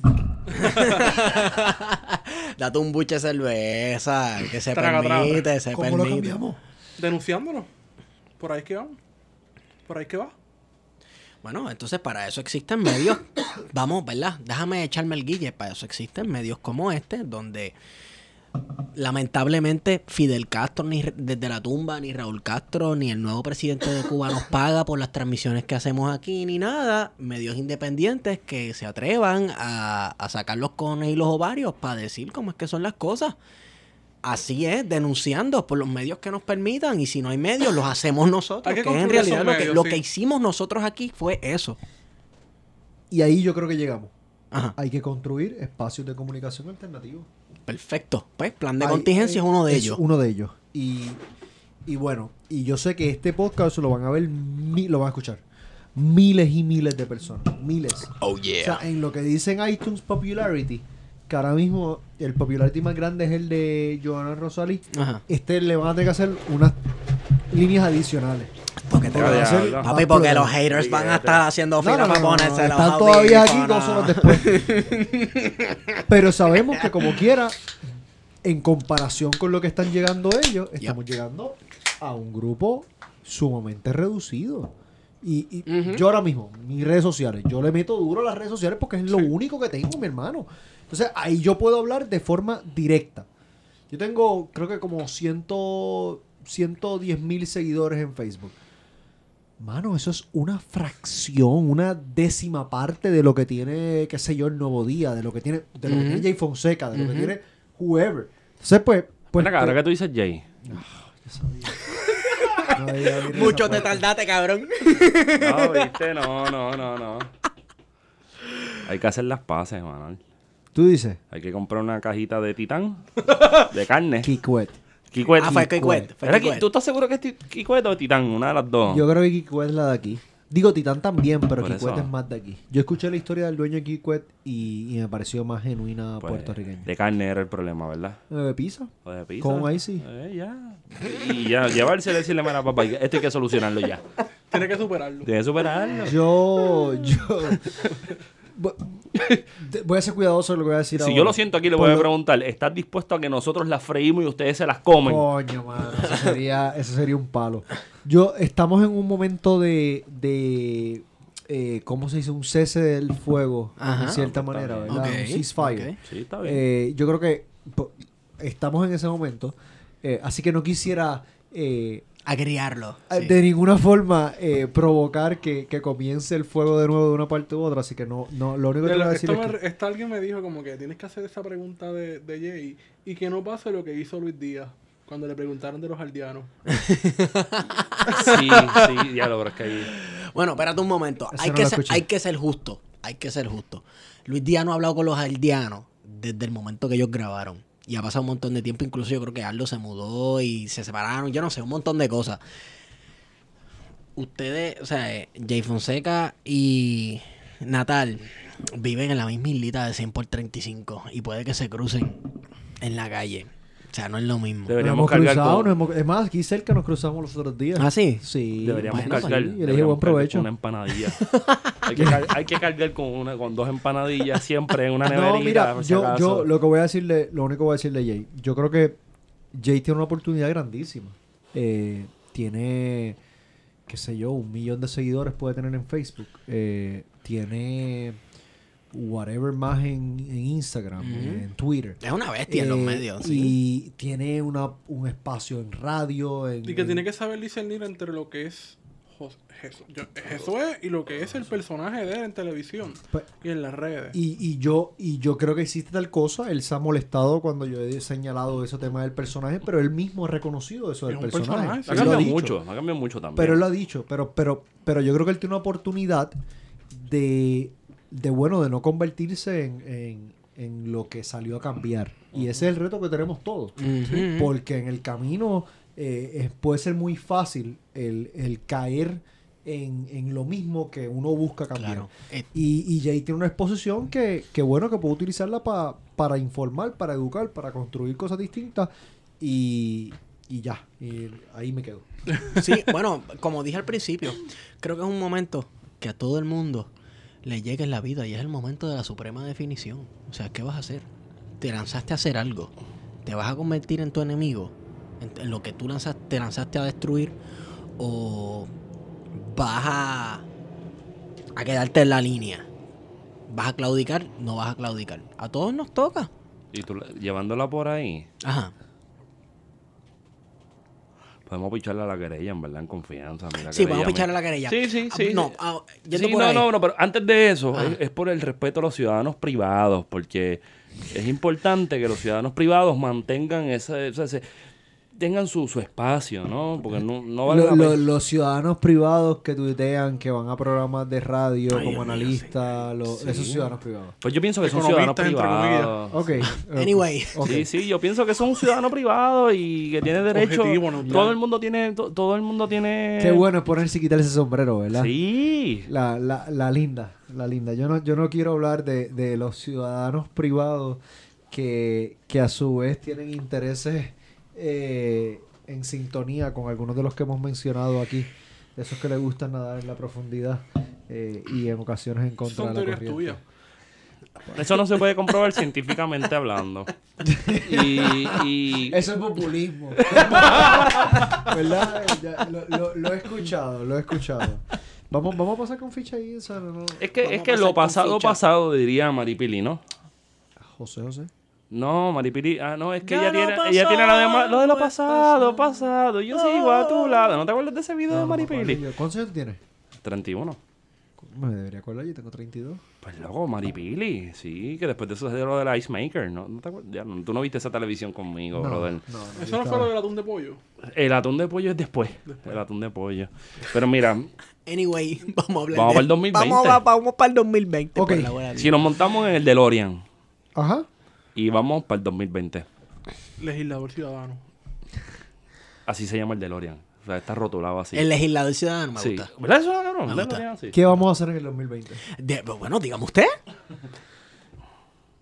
Ricardo, Ricardo Rosselló salió electo con 48%, ¿no? No, no. 42. 48, No, 42. Era 42, 5 más o menos. 42%. Pero, eso quiere decir que más o menos de cada 10 personas que fueron a votar, 6 no votaron por él. Pero, de cada 10 personas que podían ir a votar, 5 no fueron a votar. Exacto. Eh, o sea que estamos hablando de que ese 42% en cuanto a la participación electoral se torna en un grado mucho menor. Eso quiere decir que gran parte del país siente un descontento con el gobernador actual, que no necesariamente se refleja en un apoyo a el partido de oposición principal, el Partido Popular. Eso nos deja al resto del país. ¿Qué vamos a hacer el resto del país de cara al 2020 para presentar una alternativa a lo que hay? Yo creo que aquellos que estamos en el resto tenemos que buscar algún punto de convergencia. Eso incluye a partidos con tanta historia como el Partido Independentista Puertorriqueño, a movimientos que han hecho sus esfuerzos tanto electoralmente como eh, a nivel civil y ciudadano, eh, y a otras personas que nunca se han visto reflejadas en ninguna de esas otras alternativas. Yo creo que hay un espacio para hacer algo distinto. Me parece que el electorado está ávido de eso, está ansioso por eso. Las expresiones en el 2016 con las candidaturas independientes, las expresiones en el 2012 y en el 2008 con unos partidos emergentes, demuestran que hay un electorado que está dispuesto a romper con el voto tradicional de votar por el Partido Popular o el Partido PNP. Sobre todo cuando tuvimos la posibilidad de tener, de, de rechazar a un, a un Rosselló. Porque ese era el de esto, ¿verdad? Eh, vamos a rechazar a Rosselló porque, Dios mío, es tan malo como el papá, Dios libre. Y hubo gente que simplemente dijo, no, yo no, yo no voy a votar por otro para evitar que se llegue, yo voto porque yo quiero. O por la que yo quiera. Y se fueron, ¿cuánto? 11% del, del electorado, algo así, ¿no? Bueno, 11% en la candidatura a la gobernación, 11% del electorado votó por Alexandra Lúgaro. Eh, cerca de un 4% votó por Manuel Sidre. Estamos hablando de Eh, números y entre cosa y cosa con María de Lourdes y Bernabe y Manuel Sidre y Alexandra Lúgaro, estamos hablando de cerca de un 17, 18% del electorado votó por esos candidatos que no eran eh. David Berniero o eh, Ricardo Rosselló. Creo que la, la ahora, en esta coyuntura post María, post Huracán María, y Post-estadía también, ¿no? esa post estadidad, porque la estadidad la- le mataron el gallo en la funda, como dice mi viejo. No, tan reciente como hoy, en, en- Oh, sí, en la, la comisión eh, de allá de la OEA, eh, hubo unos planteamientos bastante contundentes Sí. en contra de la estadía. Sí. Sí, el- Oye, Por El parte del sticker- representante de los Estados El Unidos. sticker O, pipiolo eh, ah. tuvo, cogió vida. ¿Te acuerdas de ese sticker que No decía, si quieres la estadidad, Múdate a múdate a Eso fue lo que le dijeron. Pues, exacto, el sticker ahora es... Sí, sí, sí, la si posición de los Estados Unidos. si se expresó la OEA es una reiteración de la posición de los Estados Unidos porque la OEA, vamos, Es está gringa. caracterizado históricamente por ser controlada por los Estados Unidos. Es Es un, es sello de goma de otras naciones latinoamericanas para la voluntad de los Estados Unidos con el Caribe y Latinoamérica. Yep. Este, entonces, ¿crees que, que va a pasar una coalición? Pues yo, ¿Crees yo- que yo te voy a decir lo siguiente, yo no me, yo no me salí del partido. Hay personas que dicen que, yo he escuchado ese análisis. Ah, Natal, Natal no es tan jodón nada porque Natal se salió porque va a correr independiente y él sabe que él sale. Yo te voy a decir lo siguiente, o sea, yo no voy a correr independiente. Yo no voy a buscar un escaño para yo tener un trabajo en enero del 2021 Ujú. Si yo me salí del Partido Popular es porque yo quiero tener la legitimidad y, y la confianza del país para hacer algo que pueda cambiar realmente lo que está ocurriendo en el país. No para ir a ocupar un escaño que yo sepa que pueda ganar. Porque si fuera eso, pues me quedaba en el Partido Popular Claro. y corría para San Juan, que es lo que me La estaban planteando. Exacto. Fácil. et- eso te iba a todo el mundo está planteando eso. eso. Que tú ibas a que correr a para la- para San Juan, la alcaldía. Eso ya está planchado. a Carmen ser Yulín para la gobernación. etcétera, se acabó. Me pudo haber quedado para eso. Y pude haber pensado, tú sabes que desde esa posición es que yo voy a buscar lograr los cambios que hay que hacer dentro del país. Y eso es lo que hacen mucha gente y llegan a las posiciones y llegan siendo personas distintas a las que salieron a buscar cambiar las cosas. Y hay que tener gente que esté dispuesta a no llegar. Y yo estoy dispuesto a no llegar. A no llegar al puesto que sea, al que sea. No, no, no, no tengo que tener el puesto. De cara al 2020, ¿qué yo quisiera hacer en, en- en plata? Yo quisiera ver como personas que, que no estamos en esos movimientos políticos, particularmente en el PNP o el Partido Popular, o inclusive algunos que están, que no se sienten representados por esos movimientos políticos, logramos un espacio común y, y ahí personas como, como Juan Dalmau serán importantes, personas como Vargas Vidó serán importantes, personas como Alexandra Lúgaro serán importantes, personas que están dentro de esos partidos también serán importantes de ver cómo podemos eh, sentarnos y, y buscar un plan común o, o- o- o un, un plan de gobierno mínimo donde podamos encontrarnos y presentarnos al país para, para presentar una alternativa distinta. Porque es que porque la alter- lo otro es, es quedarnos de brazos cruzados y resolver nuestra situación individual y, y pues, y que entonces el país escoja entre lo que hay. La misma Oye, mierda. Manuel, eh, en sintonía con eso que están mencionando, yo recuerdo en Lares el discurso de Juan Dalmau, Oh, que sí. hablaba de unos mínimos que se deben, se deben tener, ¿no? Si vamos a conformar un frente electoral para esas elecciones, ¿cuáles tú crees que deben de ser esos puntos Bueno, mínimos de convergencia Yo- entre bueno, receptores? ok, que, que es una muy buena pregunta. Eh, yo, lo primero, yo creo que tiene que haber un compromiso claro en, en cuanto a- en contra de la corrupción, eh, a favor de un gobierno limpio, de la transparencia, de, de mano, de que, de que el que llegue el primero de enero tiene que venir con el compromiso de que vamos a meter preso a todo y absolutamente todos los que nos llevaron hasta aquí, sea del partido que sea, sea de la familia que sea, sea del apellido que sea, es que vamos a hacer un proceso de higiene democrática verdadera. Y, y yo creo que Higiene ese- democrática. Me término, yo, no, Me gusta eso yo eso. nunca había escuchado eso. y yo creo que ese es el primer, y yo creo que ese es el primer paso. Yo creo que ese es el primer paso. Eh, obviamente, una vez se logra el gobierno y, y se da ese proceso de, de higiene democrática, como digo, yo creo que tiene que haber una reforma política clara. O sea, yo creo que el que al día de hoy yo no pueda, por ejemplo, sea con Juan o sea con quien sea de otro partido, de otro movimiento político, buscar lograr unas candidaturas coaligadas, eh, le hace mal a la democracia. Hablas de las prohibiciones de las coaliciones, ¿no? De Claro. todo, de las Sí, sí, prohibiciones sí, sí. de las coaliciones, de cómo la ley electoral actual lo que favorece es que los que están se queden. Hay que cambiar todo eso y hay que entonces promover que nuestro sistema a la vez incentive el que se formen las coaliciones, el que, el que para que, mira ahora mismo, para lograr cualquier ley en Puerto Rico, ¿qué se necesita? 26 votos en la Cámara de Representantes, 16 votos en el Senado y la firma del gobernador. El PNP tiene 34 votos en la Cámara de Representantes, necesita 26 para aprobar cualquier proyecto. Tiene 21 votos en el Senado, necesita 16 para aprobar cualquier proyecto. Y tiene el gobernador. ¿Que el PNP tiene que negociar con quién? Absolutamente nada.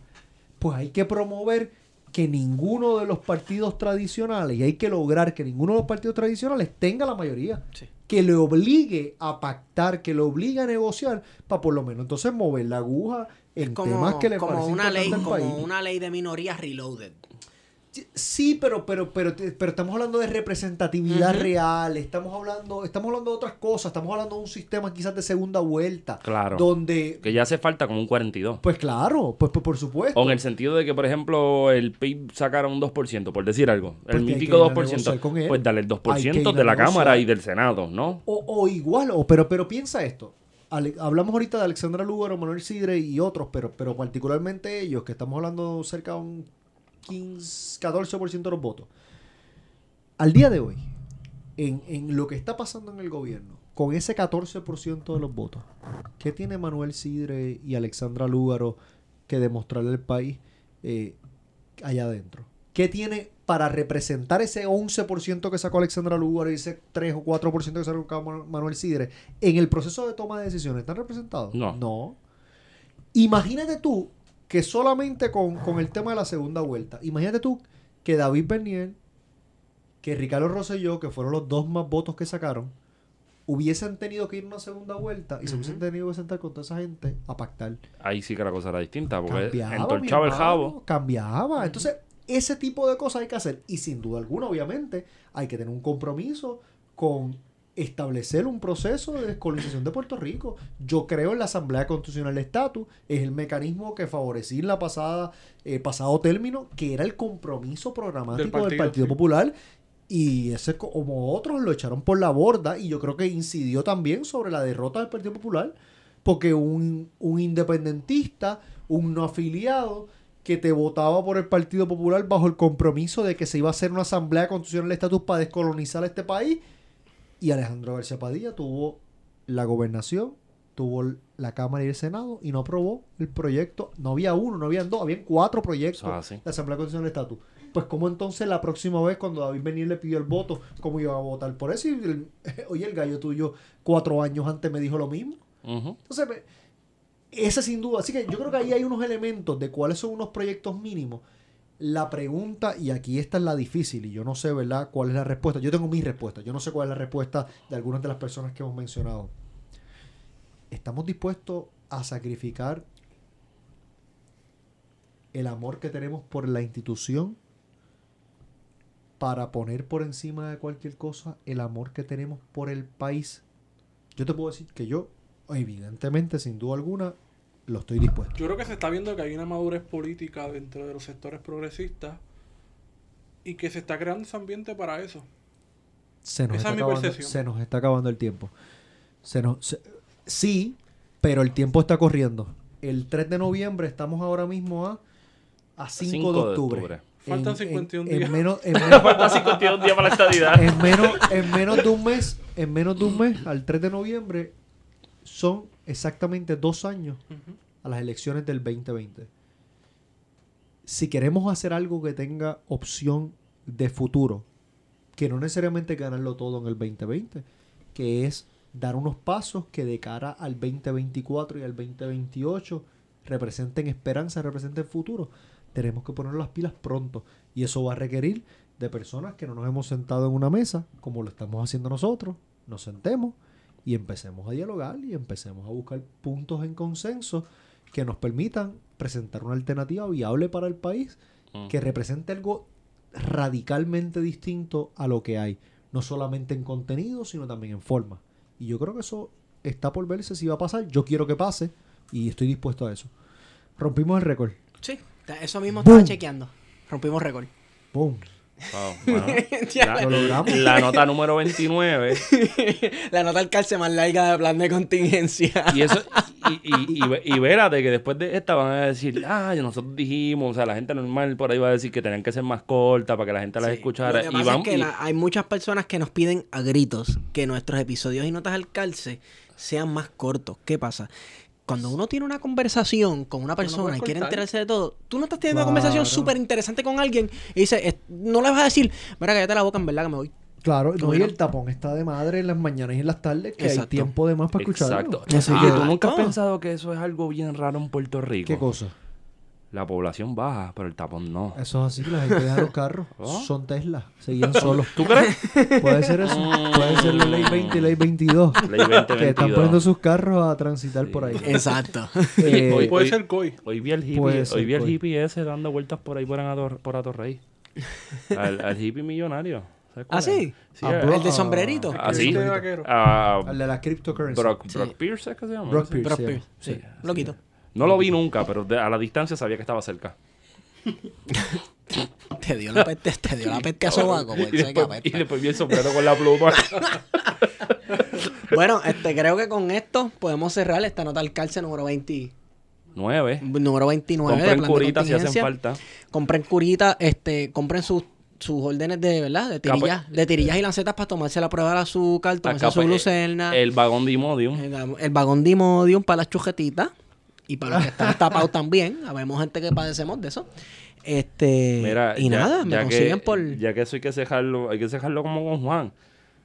Esto tiene una segunda parte eventualmente. Oh, sí. Ustedes dirán, quizás quizá yo debo aventurarme a empezar a, a- al mundo de los podcasts y, y quizás yo los invito a un podcast. Obligado. Coño, Eh, esa estaría dura. De a todas con Natal, pero no tienen que irse a todas. con- no, no, gracias. Pero- o sea, fíjate, fíjate, podemos tener esa discusión y empezar a construir algo. Muy bien, muy bien. Muy ya bien. empezamos por, por la parte de que ya Natal no es melón. Ese va a ser el título de pongan esta, a- de esta nota. popular. ¿Sabes? Ya, Natal no es melón. Este es la- el título de esta. Yo, yo, yo diría que nunca lo fui, pero, pero ahí hay unos elementos. Papá, pero ahí hay un gancho eh, bueno. Natal no es melón. Muy bien. Lo que dé clics. Acuérdate, esto, es como- esto es como meter noticel, ¿ok? Exacto. Lo ajá, que sea que ajá. te dé clics, ponlo ahí. Claro, no importa que no claro. sea cierto. No, no.